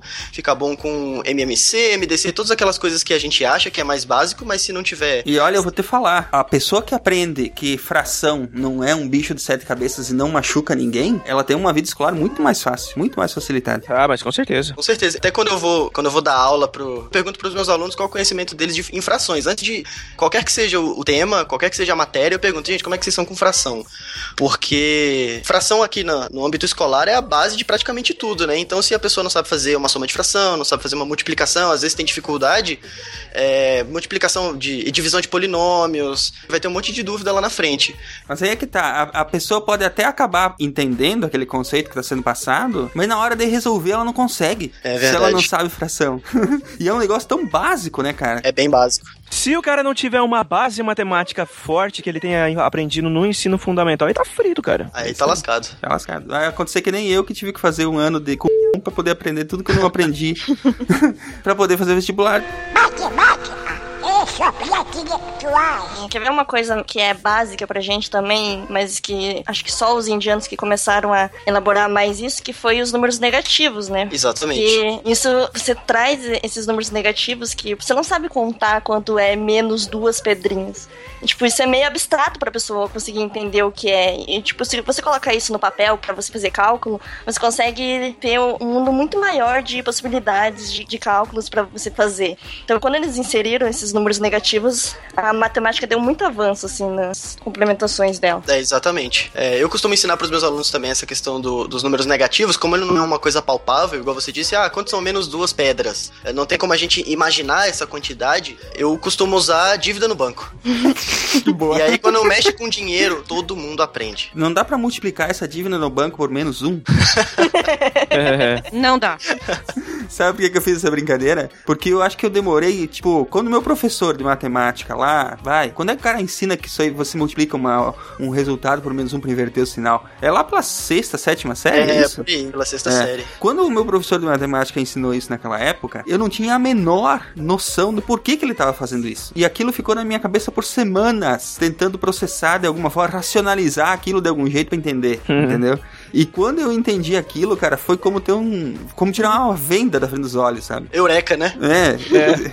Sabe quando você, você tanto martelar aquilo, você acaba, acaba que o teu cérebro dá um jeito de processar Sim. E, e te cospe uma lógica pra você entender aquilo? Sim, é, o grande problema que eu vejo da, da matemática, das pessoas, ah, eu não gosto de matemática, nossa, eu sou péssimo em matemática.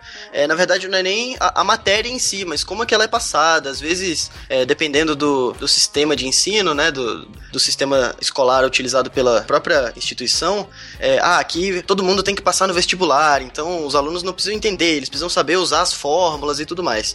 E aí eu acho que esse é o grande vilão de as pessoas não gostarem tanto de matemática, ah, eu não sou muito bom, eu não gosto tanto, acho muito chato, porque o meio como o conhecimento é passado, entendeu? É, eu acho que se os professores, antes de ensinar as matérias, ensinassem os alunos a pensar de forma lógica, a- o pensamento matemático, antes da matemática em si, eu acho que o, o caminho, é, a vida escolar dos alunos ia ser muito mais fácil. Com certeza. Só o fato do cara aprender a decompor uma, uma função em partes menores pra resolver ela, puta, É, já, exatamente. já te deixa com outro. A gente tem aqui N mais um exemplos que, que, que eu posso dar pra. Verdade. Já trazendo a referência. Mas e pra- como é que a gente avança na nossa historinha depois do Bhaskara aí? Bom, como a história da matemática é quase tão infinita quanto os números que a gente conhece, na verdade, qualquer conjunto numérico dos grandes que a gente tem é infinito. Eu acho que agora vale a gente pontuar, né, alguns outros nomes, porque senão esse cast vai ter três semanas. E lembrando que a gente pode fazer sidecast sobre alguns desses nomes que a gente vai falar, então não se preocupe se você falar, ai, falasse mais, não sei de quem. É, Calma, gente. É, tem alguns desses filósofos, pensadores, matemáticos e cientistas que a gente vai falar agora, que pela obra e a vida deles ser bastante marcante e extensa, eles vão acabar tendo programas só pra eles, né? Alguns desses a gente vai ter que realmente dedicar alguns episódios. Se o SciCast durar uns 10 anos, a gente consegue fazer de todos. Dá pra fazer de todos. o Marcelo falou que depois de 10 anos ele dá a volta. Volta lá no começo. Faz um remake do primeiro SciCast. Isso. Isso. Não, mas é, se os ouvintes quiserem dar alguma sugestão de, de algum desses, dessas pessoas que a gente vai falar, que eles mandem e-mail pro, pro SciCast, porque é sempre bom receber e-mail. mandem e-mail pro Gustavo. Isso, isso aí. tu acha que é bem assim ficar recebendo 30 É, mil de preferência mandem pros dois. Isso. O meu e-mail é contato arroba SciCast. Erastótenes. Eratóstenes, sei lá. Eratóstenes. diz. Era Isso mesmo. Tóstenes. É, ele, ele ficou relativamente famoso porque ele foi a primeira pessoa que conseguiu determinar o raio e, consequentemente, o diâmetro da Terra. Ele usou o ângulo de incidência dos raios solares, né, com, com um pedaço de pau no chão, aquela ideia de relógio de sol que a gente tem, e ele observou que ele podia encarar os raios luminosos como sendo linhas paralelas, né, que ele fala, bom, a noção que hoje a gente tem de fonte extensa, né, de luz. Isso. Então, ele teve essa ideia de que os raios solares eram feixes paralelos. E aí, com Uhum. uma estaca no chão, ele foi fazendo aproximações e conseguiu chegar numa aproximação muito boa pro, pro diâmetro da Terra. É, mas é, mas é legal contar como que ele fez isso, né? Porque, tipo assim, que. Quer dizer, ele pegou um papiro em Alex- Alexandria que descrevia que no dia 21 de junho, ao meio-dia em ponto, o sol era inteiramente. era completamente visto na água do fundo de um poço e nenhuma pilastra, nenhuma coluna ou vara fincada no chão fazia sombra. Até aí, você podia dizer grandes coisas, né? Só que ele resolveu testar. Só que ele resolveu testar isso, né? Ele fez uma observação aonde ele estava, fincou uma vara no chão e no dia 21 de junho, ao meio-dia, ele observou que a vara fazia sombra. Então, se a- o conceito de terra plana, a- que até então eles ah, era acreditado, não se aplicava, porque se o sol não fazia sombra em Cirene, ele não podia fazer sombra em Alexandria, porque a terra era plana. Então, como que num lugar fazia sombra e no outro não? Exatamente. Foi isso que levou a ele a, a fazer o experimento que ele calculou e errou por poucos metros, o, o- por poucos quilômetros o, o diâmetro da Terra, porque a Terra não é uma bolinha regular, né? Ela é toda torta. Ela não é esférica. Os métodos de medição dele era contar passo e É. usar uma régua, né? Então. É, ele pagou um peão pra andar de Siena até Alexandria, 800 quilômetros, contar passos. E você sabendo essa distância, que- porque se a Terra fosse curva, ela não é uma linha reta, então você tem um, um ângulo ali entre esses dois. Se você isso. sabia calcular qual era o ângulo entre essas duas cidades lá no centro da Terra, nisso você sabia a distância do centro até a superfície entre as- essas Uhum. duas cidades e você fazia lá um, um jogo de trigonometria e pronto, você conseguia, tipo, ter a aproximação de quanto que era o raio da Terra. Isso. Sim. Aí ele calculou o diâmetro da Terra em 40 mil quilômetros, né? Sendo que o diâmetro real da Terra é 40.030,2 quilômetros. Ele errou só por 30 quilômetros.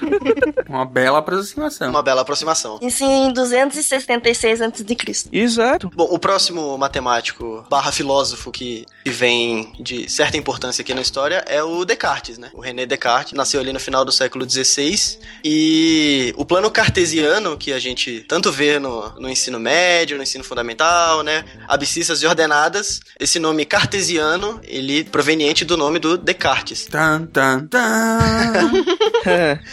Tem até uma historinha bem curiosa também, assim como a história do Gauss e a história do Arquimedes. Eu encaro como lenda porque até hoje ninguém confirmou. A lenda da, de como o Descartes teve essa ideia é de que, como bom filósofo antigo, ele não tinha nada pra fazer da vida, né? Ele era bem abastado, então ele podia passar o dia inteiro pensando no que quer que fosse, que ele tinha pessoas pra fazer as coisas pra tempos, ele. Exatamente. E, e um desses dias, quando ele tava filosofando lá sobre o que quer que seja, ele tava deitado na cama dele, olhando pro teto da casa dele. E a história conta que, enquanto ele tava lá no- nos devaneios, ele viu que tinha uma mosca se movimentando ali no teto. Só que, como o Descartes não era qualquer um, ele rapidamente parou pra pensar apenas no deslocamento da mosca no teto. E ele pensou assim: se eu imaginar que o teto é um plano, será que eu consigo descrever a trajetória da mosca é, utilizando a posição que ela tá, né, a posição relativa que ela tá aqui no teto?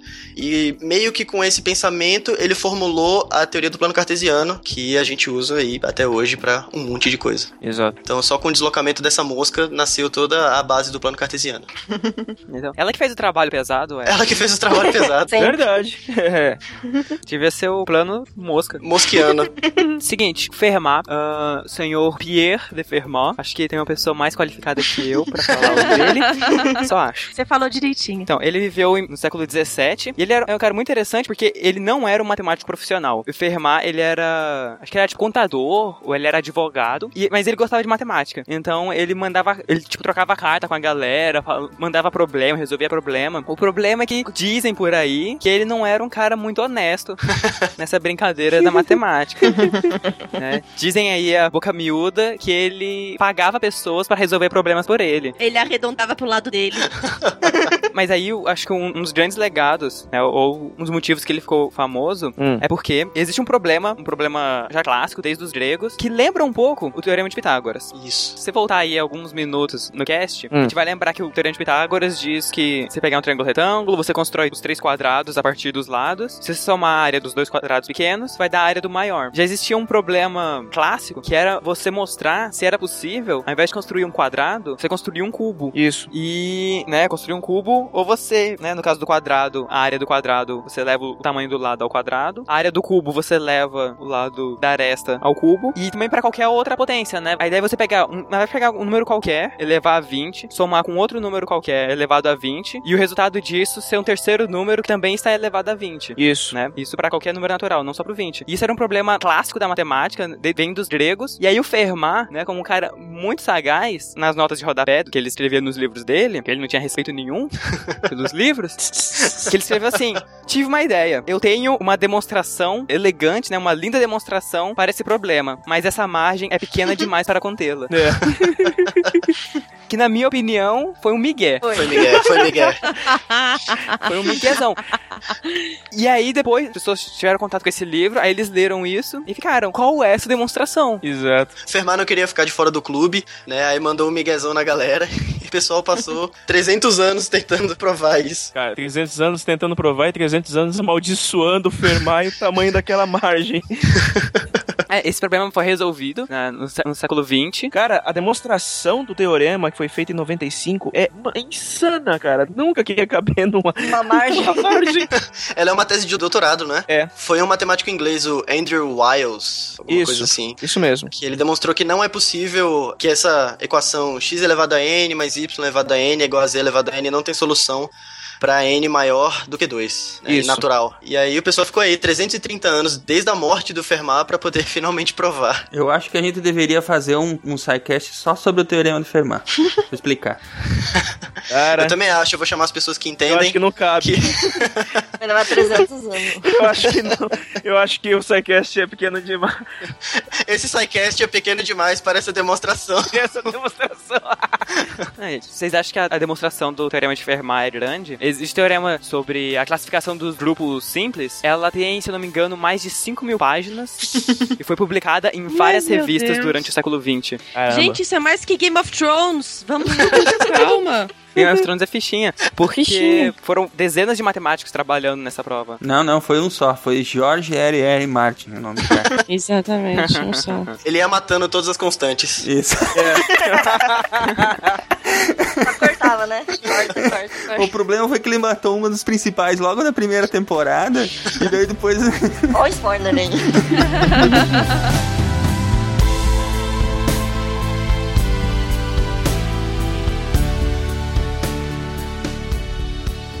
Galois tinha passado quatro meses preso.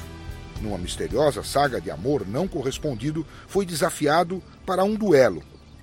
Ele havia passado a noite anterior em claro, refinando uma nova linguagem matemática que havia desenvolvido. Galois acreditava que a matemática não deveria ser o estudo de números e formas, mas de estruturas. Talvez ele ainda estivesse preocupado com sua matemática. Só um tiro foi disparado naquela manhã. Galois morreu no dia seguinte, com apenas 20 anos de idade. Foi uma das maiores perdas da matemática. Somente no início do século XX, Galois seria plenamente reconhecido e suas ideias totalmente compreendidas. Galois descobriu novas técnicas que podiam definir se as equações teriam soluções ou não. A simetria de certos objetos geométricos parecia ser a chave. Sua ideia de usar a geometria para analisar equações foi adotada na década de 1920 por outro matemático parisiense, André Weil.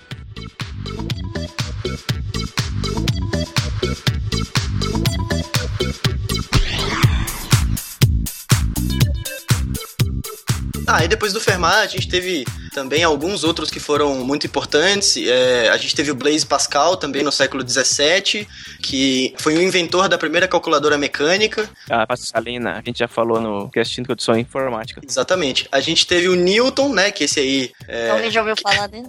Todo mundo já Cara, ouviu falar. inútil, não fez Menos nada. alguma Não sei, coisa. não faço ideia. Quem que é? Além de ser o pai da física clássica que a gente conhece, ele é também considerado o pai do cálculo diferencial, né? Que é o, o cálculo que a gente vê na. Que para quem Aham. faz faculdade de exatas, esse cálculo aí mesmo. É, tem muita coisa de Newton. Quer dizer, é mais pra Leibniz do que pra Newton, né? Mais ou menos, é. É, e a gente teve Leibniz também, em- no século XVII, quase que contemporâneo. É contemporâneo ao Newton, né? Ele, é só- ele era só três anos mais novo. Eles brigaram. Puta, eles brigaram pra cacete, velho, Pois causa é. cálculo diferencial. É porque o Newton não ligava muito pro cálculo, né? Ele, tipo, não desenvolveu tanto. Daí o Leibniz foi lá e publicou. É, exatamente. Daí o Newton ficou puto da vida que ele fez isso. É E, tipo, e ele, como ele era presidente da Royal Society, ele pegou e falou que, tipo, ele copiou o Newton e não sei o que lá. Mas o cálculo que a gente usa é muito mais baseado. É muito mais baseado no Leibniz. A, ano- a anotação da, do cálculo diferencial que a gente usa é do Leibniz. cara. Isso, a anotação, de, a anotação do cálculo, realmente. Depois do Leibniz, a gente teve o Euler também, que esse é outro para quem fez exatas. Esse é bem famoso. Ele foi o matemático mais prolífico de todos os tempos. A vida dele foi, foi a matemática, né? A vida dele, É. ele não fez mais nada. Ele, inclusive, ele só, tinha, ele só fazia uma refeição por dia, né? Enquanto fazia conta. É isso. ele escreveu nada menos que 866 livros e artigos. Caramba. É, Gustavo, você falou que ele ficou cego? Sim, nos últimos anos da vida dele, ele ficou cego. Foi aí que a, a produção matemática dele aumentou. Porque ele Caramba. fala que ele não tinha mais distrações. É Muito bom. Ele só ditava e tinha Nossa. 50 pessoas que copiavam o que ele falava. Tinha uma produção em série de, de artigos. Caramba. Ele merece um episódio inteiro, Psycash. Ele merece. É, o episódio todo só lendo a lista de publicação. Verdade. Só só lendo lendo o látis dele. Isso. Nossa, o látis do cara, mano. três Porra. horas de cast. Alguém podia fazer, né? O látis dos mortos, só pra dar risada. Será que não tem, hein? ó? É capaz de ter, viu? Bem provável que tenha. Não duvide da internet. Podia ser tipo uma desenciclopédia do látis. né? É.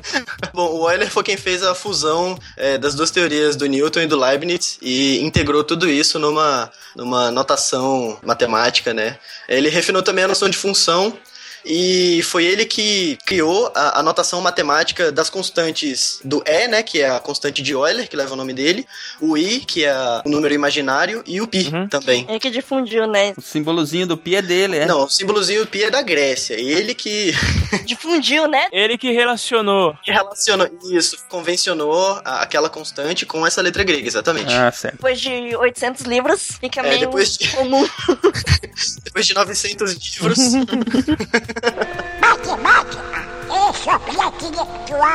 E aí veio uma moça, finalmente, depois de tanto tempo, a gente vai finalmente falar de uma menina. A gente falou só de homem até agora, mas tem sim uma moça que foi importante na matemática. E essa, como todas, que queria ser cientista, foi pelos lados, né? Foi pelos lados também, a história dela é bem legal. A inspiração dela foi o Arquimedes, foi o que inspirou ela, foi o, o cientista que ela admirava, né? Qual o nome dela? Que você não falou ainda? Marie-Sophie Germain. Desculpe, gente, eu me empolguei. E ela começou a estudar essa matemática. Bom, claro, os pais foram contra, né? Em 1776, eh, O ninguém. que você tá fazendo? Fazendo conta. Vai aprender a fiar. Mas até hoje tem gente que é contra. né? É verdade. Exatamente. E aí ela queria entrar na École Polytechnique, a Politécnica lá da França e de Paris, né? E que era o censo de ciência e tecnologia, só que era proibido pra mulher, porque, né, na época não podia. E ela se fez passar por um homem. Ó, Joana Dark, né? É, Tipo de francês isso. é, ela se vestia de homem, ela, ela inventou o nome Antoine Auguste Leblanc, tipo, um nome X, que era um aluno que, tipo, não frequentava as aulas. Ela pegou, fuçou lá, esse cara não vem, vou fingir que eu sou ele. Teve várias vezes que teve situações vexatórias do, do disfarce dela. Tipo, provavelmente as pessoas devem ter percebido, só que não queria falar, né? Tipo aquela coisa de, nossa, eu acho que aquilo ali é uma mulher vestida de homem, mas acho que eu vou ficar quieto. E só que deu certo. Depois de muito tempo ela frequentando as aulas e fazendo comentários importantes e participando e tudo mais, ela começou a ganhar eh, respeito do mestre e a possibilidade de se corresponder com o matemático alemão Johann Carl Friedrich Gauss. que, né, vocês conhecem, bom, Gauss. né? Gauss. Bem, acho que vocês conhecem bastante ele, mas a gente vai falar dele. Príncipe da matemática. Exatamente. e ela se tornou aluna do Gauss e amiga dele. Hum. E essa amizade e esse, esse aprendizado em comum é, resultou então entre o aperfeiçoamento do último teorema de Fermat, a teoria sobre as vibrações que contribui para manter as estruturas, que é uma teoria que inclusive foi aplicada à Torre Eiffel na hora de sua construção. É pouca coisa que ela fez. Não, não, verdade. não é pouca coisa não. Estamos mencionando ela porque ela mandou muito bem, assim. É, foi, a amizade dela com o Gauss foi bem prolífica mesmo. E assim, o que eu acho mais legal é a garra, sabe? Tipo, você não pode fazer, mas ah, tá bom. Vou lá me fantasiar de homem pra entrar no auditório cheio de homem, que era uma coisa proibida, provavelmente devia ter sanções, né, contra isso, tipo, devia ter, sei lá, no mínimo iam expulsá-la de lá de um jeito bem ruim, assim, né? Enfim, e daí ela também fez, é, junto, junto com essa colaboração com Gauss, ela fez o trabalho sobre superfícies elásticas, e esse trabalho fez que ela ganhou o prêmio da Academia Francesa de Ciência, que foi a primeira mulher aceita nessa congregação. Então, né, mais uma pioneira. E em reconhecimento a esses estudos, o Gauss solicitou à Universidade de Göttingen, na Alemanha, certificar o trabalho da Marie-Sophie como tese de doutorado. Mas olha só, gente, ela teve que, o Gauss teve que solicitar para que o trabalho da vida dela, que, que era ótimo, fosse é, certificado como tese. Tipo, ela sozinha não ia conseguir isso. É meio triste, mas pelo menos alguém, né? Ela, pelo menos ela lutou e conseguiu. Sim. É, exatamente. E falando no Gauss, né, que é o, o próximo matemático aqui da lista. Outra lenda também que a gente escuta na matemática é de quando o Gauss, quando era criança ainda, ele meio que descobriu uma fórmula, um jeito de fazer uma soma de uma progressão aritmética, né, que hoje é a base da fórmula da, da soma de PA que a gente tem. Aham. A lenda diz que ele estava ainda na escola e na sua cidade natal e o professor mandou que os alunos somassem é, todos os números de 1 a 100. Então 1 mais 2 mais 3 mais 4, né, até 100.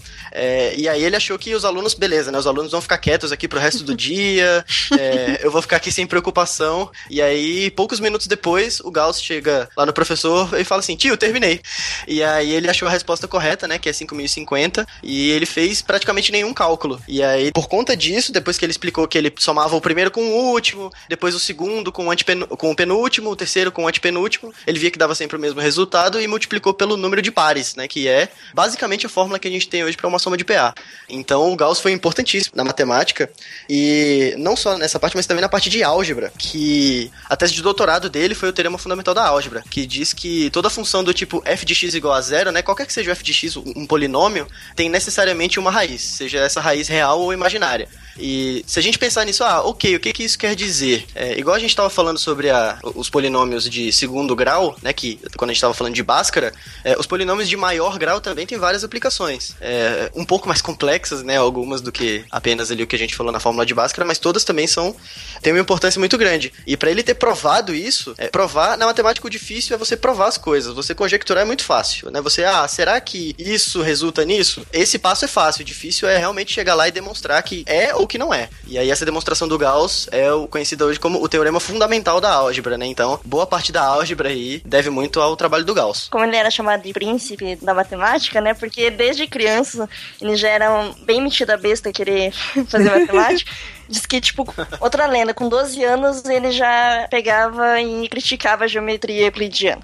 Falava que não, que não funcionava. Ah, mas todos. quem nunca, né? É. Que o euclidiano quer dizer que, tipo, tudo era plano, né? Ele falava, não, não é bem assim.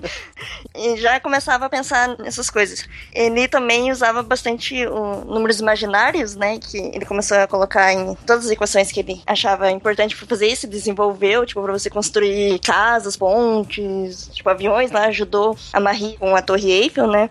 Isso também até na mecânica quântica, a gente usa números imaginários e não conseguiria avançar sem eles. E acho que ele também, porque a gente tem o, o sistema de divisão de conjuntos de números e, tipo, ninguém conseguia entender onde estava esse números imaginários, né? E ele colocou que eles estavam, tipo, de uma forma perpendicular na natureza, assim. Tipo, ele desenhou exatamente essa imagem de onde eles se encontravam, Uhum. esses números. Porque, tipo, número imaginário de si, você acha número negativo uma coisa abstrata, imagine números imaginários. É, o número imaginário ele é bem abstrato. Até porque você tem que imaginar ele, né? Então. Eles têm que fazer força. É, e ele tinha muito isso de querer saber o formato da Terra, o formato do espaço, se o espaço era plano, se ele era, era curvo. Daí por isso que ele falava que a geometria euclidiana não funcionava muito bem, porque se o espaço fosse curvo, não teria que ter uma outro tipo de matemática aí para poder explicar esse tipo de coisa. Exatamente. Tem razão. Matemática é Galois. Galois. Ó, se eu tivesse a máquina do tempo, Hum. Galois Atardes. seria o cara que eu ia atrás pra resolver um problema. o problema eu conto no final. A coisa interessante do Galois é que ele foi um dos criadores da teoria dos grupos. Hum. Antes dos 23, ele já tava estudando. Ele tava estudando a relação das soluções de uma equação, de uma, de uma equação polinomial. E, e aí ele fez esse trabalho dele, tava trabalhando nessa área. Enquanto isso, né, como todo jovem, rapazote, É. ele também tinha os rolos dele aí com as, com as outras francesinhas no alemão. Devia ser uns rolos meio sério, viu? E aí, o que aconteceu? Ele cometeu aí um- uma jogada de risco, que pelo que conta, ele foi se meter com uma mulher comprometida. Eita. E aí, nessa época, como ele não raciocinou muito bem, o, o par dessa digníssima, ele era muito famoso por ser muito bom em duelos de pistolas. Que legal. E naturalmente, uma coisa levou a outra naquele contexto, e ele foi desafiado pra um duelo. E aí, né? Então imagina, você é um matemático, Você é um nerdão e você se encontra com um cara que faz parte do clube de luta. No céu tem matemática e morreu. Tipo isso. E aí conta que, tipo, nessa perspectiva de ter que duelar com esse cara, ele escreveu enlouquecidamente o trabalho dele. Ele já sabia que ele ia perder Né? e vomitou o trabalho dele em guardanapo, né, cara? Porque tudo que ele tinha pra fazer em 50 anos, ele escreveu em 3 dias. isso é o poder do cagaço, cara. É o poder do cagaço. Verdade. Ou de qualquer pós-graduando, né? Escreve a tese inteira no último Nossa. mês. Meu, É, a semana antes do teu negócio, você tá, tá escrevendo ali as paradas, tipo, meu, ainda não pus isso, meu Deus. Só tem o título e a introdução. Duas semanas antes. É, o Galo é a prova de que você pode ser genial em uma parte e meio topeira em outra parte, né? Porque se meter É. com mulher casada não foi das ideias mais brilhantes. É, não sei se era casado, mas enfim. E aí ele, infelizmente, ele faleceu muito novo por conta dessa situação. E aí que entraria a viagem no tempo, porque eu total viajaria no tempo, tirava ele dessa situação problemática e trazia pro presente, que aí era só sucesso na matemática, departamento da de Brasília. A UNB com o Galoá.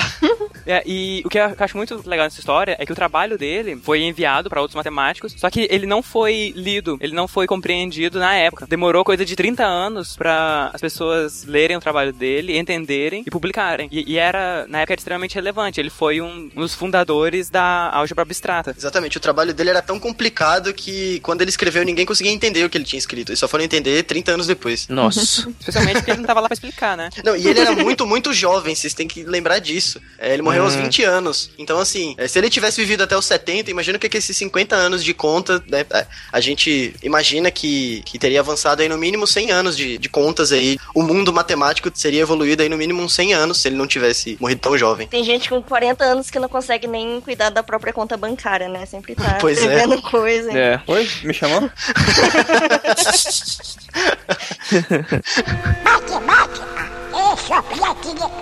Então, William, explica pra gente por que que tomar um sorvete e lamber uma vaca é a mesma coisa. Bom, aqui é, a gente vai precisar de alguns conceitos mais básicos de cálculo diferencial. Então, quem aí não fez cálculo 1 pode não acreditar no que a gente vai falar aqui, mas Depois a gente vai fazer um sidecast sobre cálculo, daí eles voltam aqui e vão entender. esse sidecast vai ser sem limites. Aí, Entendeu infinito, né? bom, é, para provar que sorvete é igual a vaca, a gente tem que tomar primeiro as três funções: a função vaca de x, a função leite de x e a função sorvete de x. Uhum. A gente sabe que o leite é derivado da vaca. Logo, vaca linha de x é igual a leite. Eu estou usando aqui a notação de linha em vez da notação usual de d dividido por dx. Eu acho essa notação feia e carregada. É, aham. Usa duas linhas no caderno, filho. Exatamente, é melhor. Essa daqui é bem melhor. A gente sabe também que o sorvete é derivado do leite. Logo, leite linha de x é igual a sorvete de x. Uhum. Com a proposição anterior, a gente tem que vaca duas linhas de x é sorvete de x. Até aí, cálculo básico. Um é derivado do outro, o outro é derivado do um, certo? Certo. A gente tem, porém, que o leite da vaca é integral. Assim, o leite é integral de vaca dx.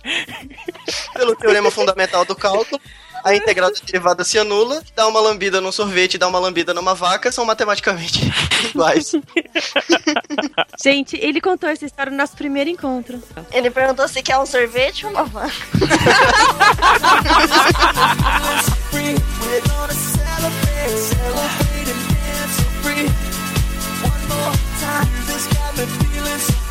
We're gonna celebrate, celebrate and dance so free. Time, this got me feeling so free. We're gonna celebrate, celebrate and dance so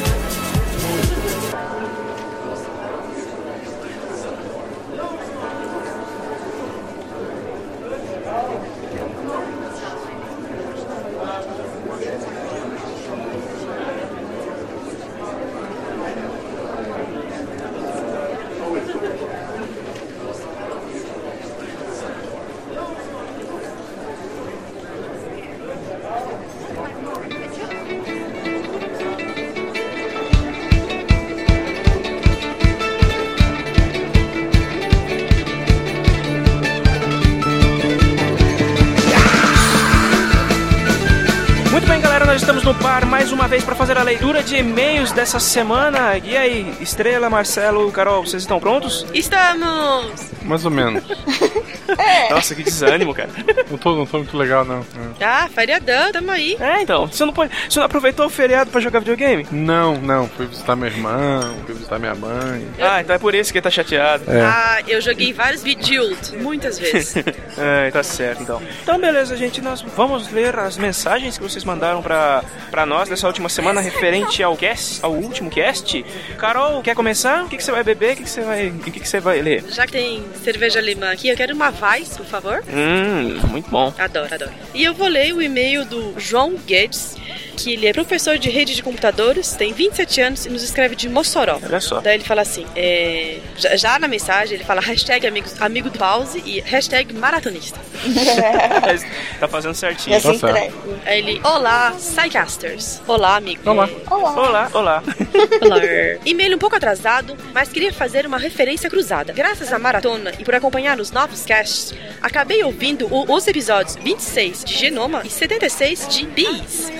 Como é que é o número de 76? Bis, abelhas. Ah, tá. Ele escreveu Bis, eu tô lendo Bis. Eu entendi que era aquela moto. Eu entendi que era chocolate. Bis, Porra. Bis. Depois, depois do gordo sou eu, hein? Eu tô magro, eu posso. Olha só. Sou formado em engenharia de computação e mestre em sistemas de computação. E ao longo da minha formação, apesar de não, não ser minha área, acabei pagando disciplinas que envolviam algoritmos genéticos e enxame de partículas. Meu Deus, triste essa vida. Caracas, enxame de partículas? Eu li certo? É isso mesmo? Caracas, meu. Eu até achei que eu tava, tipo, equivocada. Enfim. Equivocado tem ele que escolher essas disciplinas. É, então, tadinho, né? É, um algoritmo genético é um tipo de algoritmo evolutivo que se baseia na evolução biológica dos seres vivos, implementando recombinação, cruzamento, Ah, tá aí, ó, muta- é sexo. É, tinha que ser. que é, que é cruzamento, né? Mutação e seleção natural. Resumindo, com um exemplo, imagine que precisa encontrar o ponto Z mais alto de um terreno, de três dimensões x, y e z. Sob o seu controle estão apenas as variáveis x e y. Geneticamente, cada indivíduo teria dois genes, sua posição em X e sua posição em Y. Cruzar dois indivíduos seria criar um novo ser que receberia um gene do pai e outro da mãe. Mutação seria alterar algum gene de formação aleatória. Seleção natural seria cruzar os melhores seres, maior Z, e após algumas gerações, eliminar os piores, menor Z. E para começar a brincadeira, crie uma população de X e de Y aleatórios, espalhando-os por todo o terreno. O resultado desses algoritmos costumam ser melhores do que a, do que a força bruta. Tá, olha só. Se ele quer melhorar o sistema do cruzamento, por que ao invés de procurar o ponto Z, ele não procura o ponto G? Ai, caramba. É... Taram, Eu vi essa vendo de longe. Foi, né? Foi. Desculpa. Foi, foi. Um enxame de partículas, apesar de não ser considerado um algoritmo evolutivo, também imita a natureza. Uma das variações uti- uti- utiliza abelhas, que se movem em busca de comida, deixando rastros de feromônio. Sempre que há um rastro mais forte em uma direção, há um indicativo de que há mais alimento naquela direção. Se imaginar o mesmo terreno X e XY, onde o objetivo é encontrar o maior Z, alimento no caso, né, que ele citou desse de- traço do rastro das abelhas, teremos o mesmo problema sendo resolvido, mas por uma abordagem diferente. Ah, olha aí. Ele Bem usou basicamente, ele realmente fez um cruzamento entre os dois, os dois caches, o de genoma e o de abelhas. Realmente ele usou uma fórmula, é, uma fórmula usada em genética para usar um, aplicada no caso de abelhas. É realmente bem interessante o que ele citou agora, apesar de um pouco complexo. É um, é um assunto bem legal mesmo. Uhum. Você já trabalhou com isso, né, ô É, não com a parada de abelhas e Mas a de... do algoritmo. Sim, o algoritmo já usei. Não é fácil, eu não decoro esses algoritmos. Esses algoritmos você pega eles prontos já e você Uhum. usa banco de dados genético para você aplicar esse algoritmo em é, banco de dados genético mesmo. Eu uso isso em banco de dados de, de bactérias, especificamente das bactérias que eu uso, para ver o que, que pode resultar disso. Mas eu faço a, a minha parte prática, eu faço diretamente é, o mapeamento genético das bactérias. Ah, legal. Oh, muito legal. E muito legal essa sua mensagem, o seu e-mail, Jo- ô, João, cara. Continua escrevendo pra gente, cara. E mande, mande mais coisas do seu trabalho também pra gente saber o que, o, que mais que você já, já andou fuçando de, digamos, de disciplinas extracurriculares. Aí ele, ma- ele, bom, ele cara. manda o PS que eu achei tão bonitinho. Ele fala assim: Quase chorei ouvindo a Bel triste no episódio 25. Liberte a Bel, Bel no Projeto X. Também acho, eu também acho. É, é, é, a, gente, a gente até gostaria de libertar a, de libertar a Bel, cara, mas a gente tem certo receio do que ela vai aprontar se ela ficar solta. E quem quiser ouvir a Bel, só escutar Responde aí nas quartas-feiras. Sim, É sim. O último, por sinal, ficou muito legal, viu? É Vocês falando sobre lâmpadas. Ficou muito bom. Então, mais uma vez, obrigado, João, pela sua, mens- pelo seu e-mail e continua escrevendo pra gente, cara. Então, vamos lá. É, Estrela, quer dar sequência? Ok, eu vou pedir uma Stella Artois. Aê! Achei que, né, pra extravasar, né? O e-mail é do Lido, alguém conhece? Mas... Opa, eu- posso ler esse? Não. Não, não. Ele não deixou. Ele pediu especificamente pra você não ler, Marcelo. É, ele disse, não, não permita que o Guaxinim nem essa missiva, por favor. Acho que ele, né, ficou meio... Achou Ficou, estranho essa ficou. última versão. Profissão, The Best, idade. É 48, eu acho que tava aqui. Olha só, olha só. Oh, Cidade, a mais seca do su- Sudeste. É, verdade. Starde. Viu? Viu? É, isso, isso Mas- foi dele. É, e eu falo tarde, não, do jeito posso ler, o meu normal. Ele diz, viu? Não permita que o Guaxinim leia essa missiva, por favor, então. Acho que Uai, comentar pelo menos você pode, Marcelo. Uhum. Pois bem, eu vi no episódio da memória, por sinal, pelo que me lembro, estava muito bom. Gostei daquela parte que falava dos episódios de falsa memória, que ocorre quando inventamos uma parte da nossa lembrança para completar algo que está faltando, baseado em nossa experiência. É mais ou menos isso, não lembro a definição correta e não vou inventar. Cara, esse negócio de falsa memória é muito engraçado, porque às vezes a gente, a gente acaba construindo uma, uma, uma memória de forma consciente e, e outros você acaba se convencendo de que aquilo aconteceu, cara. Não é sempre no, no, no ramo do inconsciente, não, e é muito bizarro isso, cara. Você realmente acha que aquilo vai acontecer? Você se convence de que, que aquilo aconteceu, cara. Esse processo bem conhecido de falsa memória pelos cientistas é muito usado para descartar as famosas testemunhas oculares em acidente aéreo. Aquelas pessoas que sempre enxergam bolas de fogo, mesmo quando elas não existem. Se vocês se Verdade. lembram, ah, esse episódio de memória é tão bom pra fazer trocadilhos. Os trocadilhos foram esgotados, né? No acidente que vitimou o candidato Eduardo Campos, muitas pessoas disseram ter visto uma bola de fogo no jardim. Depois que o vídeo saiu mostrando que não foi nada daquilo, ao invés das pessoas acreditarem no vídeo, passaram a dizer que o vídeo havia sido manipulado. Como toda teoria de Conspiração. conspiração, né? Fala. É, sempre assim, cara. Teve, teve gente que viu o helicóptero, teve gente que viu o helicóptero batendo no avião, teve um Foi. cara que foi entrevistado at- é, por todos os programas da tarde, que ele jurava ter segurado a mão do Eduardo Campos e visto os olhos azuis. Sabe? É, E- mano, e depois que maluco. encontraram o corpo, não tinha muito como segurar a mão e olhar nos olhos ao mesmo É. tempo. Mas. Isso não tinha mesmo. É, então. É, isso acontece bastante, né? Imagina ainda mais no caso da vez. E às vezes nem a má fé da pessoa, né? É Às vezes, ela- esse, esse cara que disse que viu o olho claro era má fé. No resto Não, é, isso não com é- certeza. É. Com certeza. Mas isso acontece bastante. cara. É bizarro, mano. Mas, é, mas Por isso, acontece. por isso que essa história de testemunha ocular é complicado, né? Porque você vai acreditar ou não no que a pessoa viu. É verdade. Mas é isso aí. Ai, esses seres humanos. eles- Abração pessoal, menos pro baixinho. Um abraço, Lito. Abraço, Lito, cara. Muito- mais uma vez, obrigado pelo seu, pelo seu e-mail, cara. E é isso aí. E muito provavelmente o Lito volta no, no cast futuro. Olha, Aguarde. se depender de mim organizar as pautas, não sei se volta não. Deixa eu dar uma olhada aqui. ai, ai, ai. Vai, larga, as- larga as pautas aí, Marcelo, e leia o próximo e-mail. Tá bom, eu Vai, quero. vai ficar na coca? Coca limão gelo, por favor. Alguém tem que dirigir pra casa. É, né? Então o e-mail que eu vou ler aqui é do Andrei Faes. Ele é estagiário, mas não por muito tempo, deve ser demitido. Ou. Passe, passe- passe no RH. É. Ele, ele tem 17 anos, pode ser que o estágio seja até ele se formar no ensino médio, talvez. Pode ser, bem provável. É, então realmente, é do estágio pra rua. Ele é de Bento Gonçalves, Rio Grande do Sul. Eu podia Você fazer vai um. fazer sotaque gaúcho agora? Nossa, bate, Né? esse é tri legal. Eu não. fo- Fora essa- esses absurdos, eu não consigo fazer sotaque. eu acho. É sorte. Bate. Você pode terminar vou- toda a frase com bate. Né? Ai, Tá. Boa noite, Tchê. Não, não vai ficar legal. Não, não melhor não, cara. Ai, Melhor não, legal. cara. A gente, vai, legal, acabar- a, gente vai acabar, a gente vai acabar fazendo inimigos. Ficar zoando com sotaque. Essa é, a, é, essa é a primeira vez que escrevo para algum podcast. Tipo, começou bem pra caramba. Mais um, mais Excelente, um parabéns, privilegiado. melhor escolha, já ganhou uma estrelinha, né, estrela? Porra, é assim fácil, Nossa, só assim levar? fácil?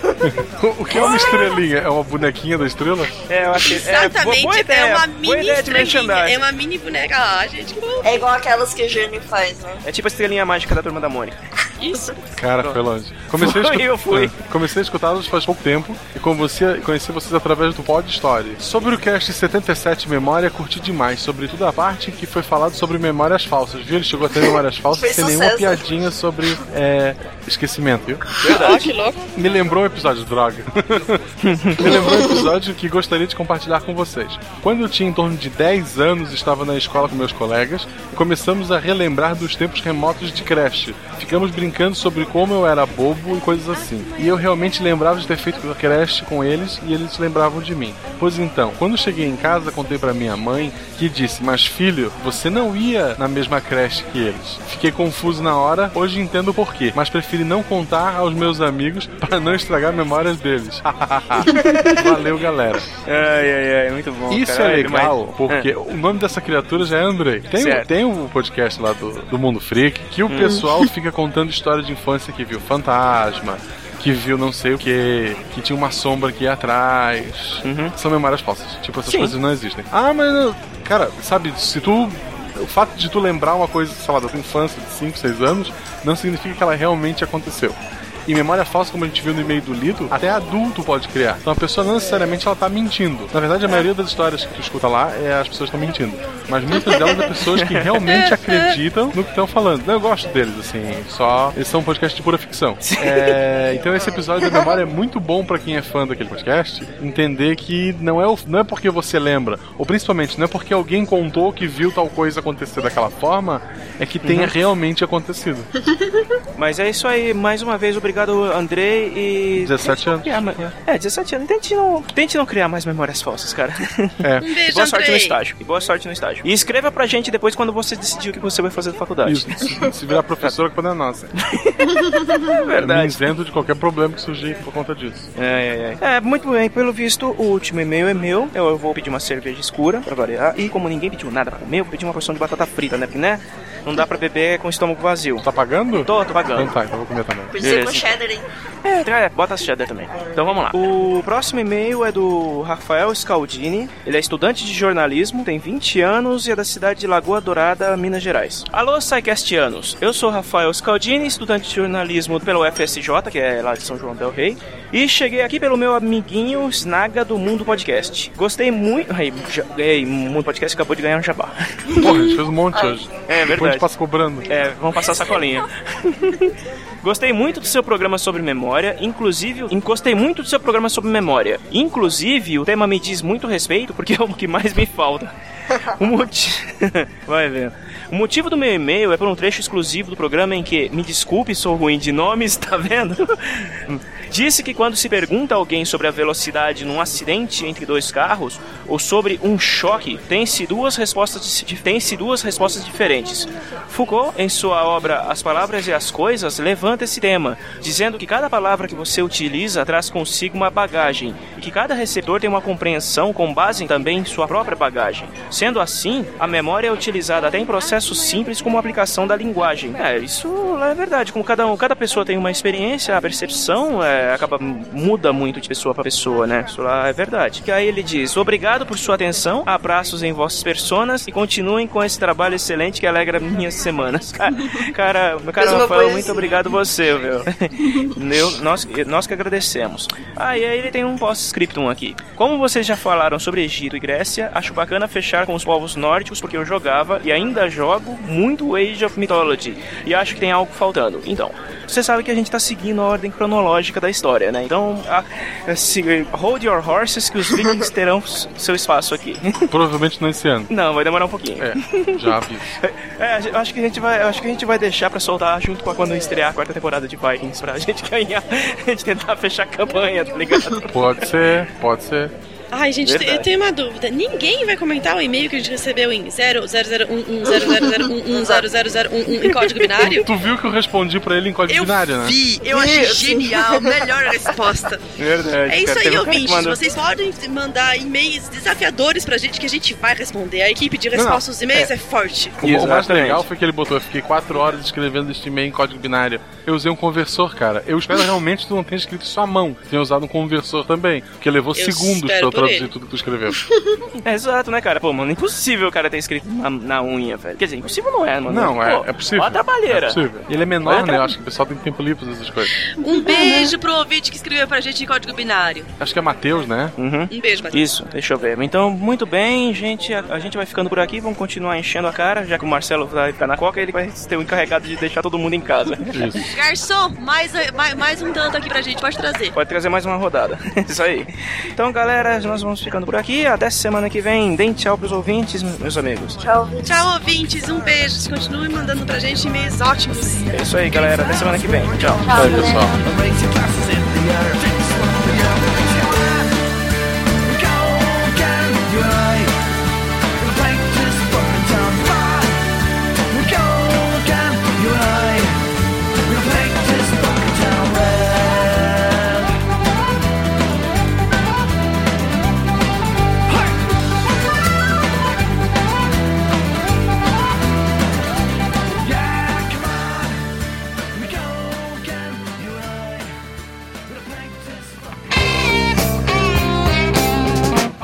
SciCast, porque a ciência tem que ser divertida.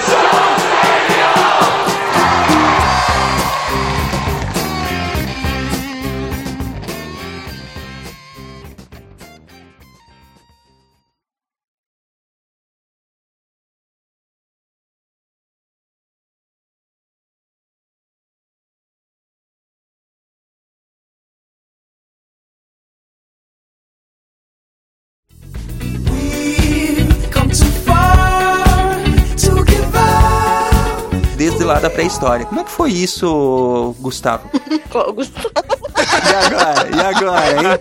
Silmar, não me quebra as pernas, Silmar. Depois qualquer um pode ser. Vamos precisar de uma definição. Defina Gustavo. Vai lá, William. Função de Gustavo igual. Eu acho que vocês deviam chamar ele de mozão. Melhor jeito. Acho que se todo mundo começar vai ficar um pouco esquisito, mas. Ô, mozão, fala aí. She's up all night to the sun. I'm up all night to get some. She's up all night for good fun. I'm up all night to get lucky. We're up all night to the sun. We're up all night to get some. We're up all night for night to get lucky. We're up all night to get lucky. We're up all night to get lucky. We're up all night to get lucky. We're up all night to get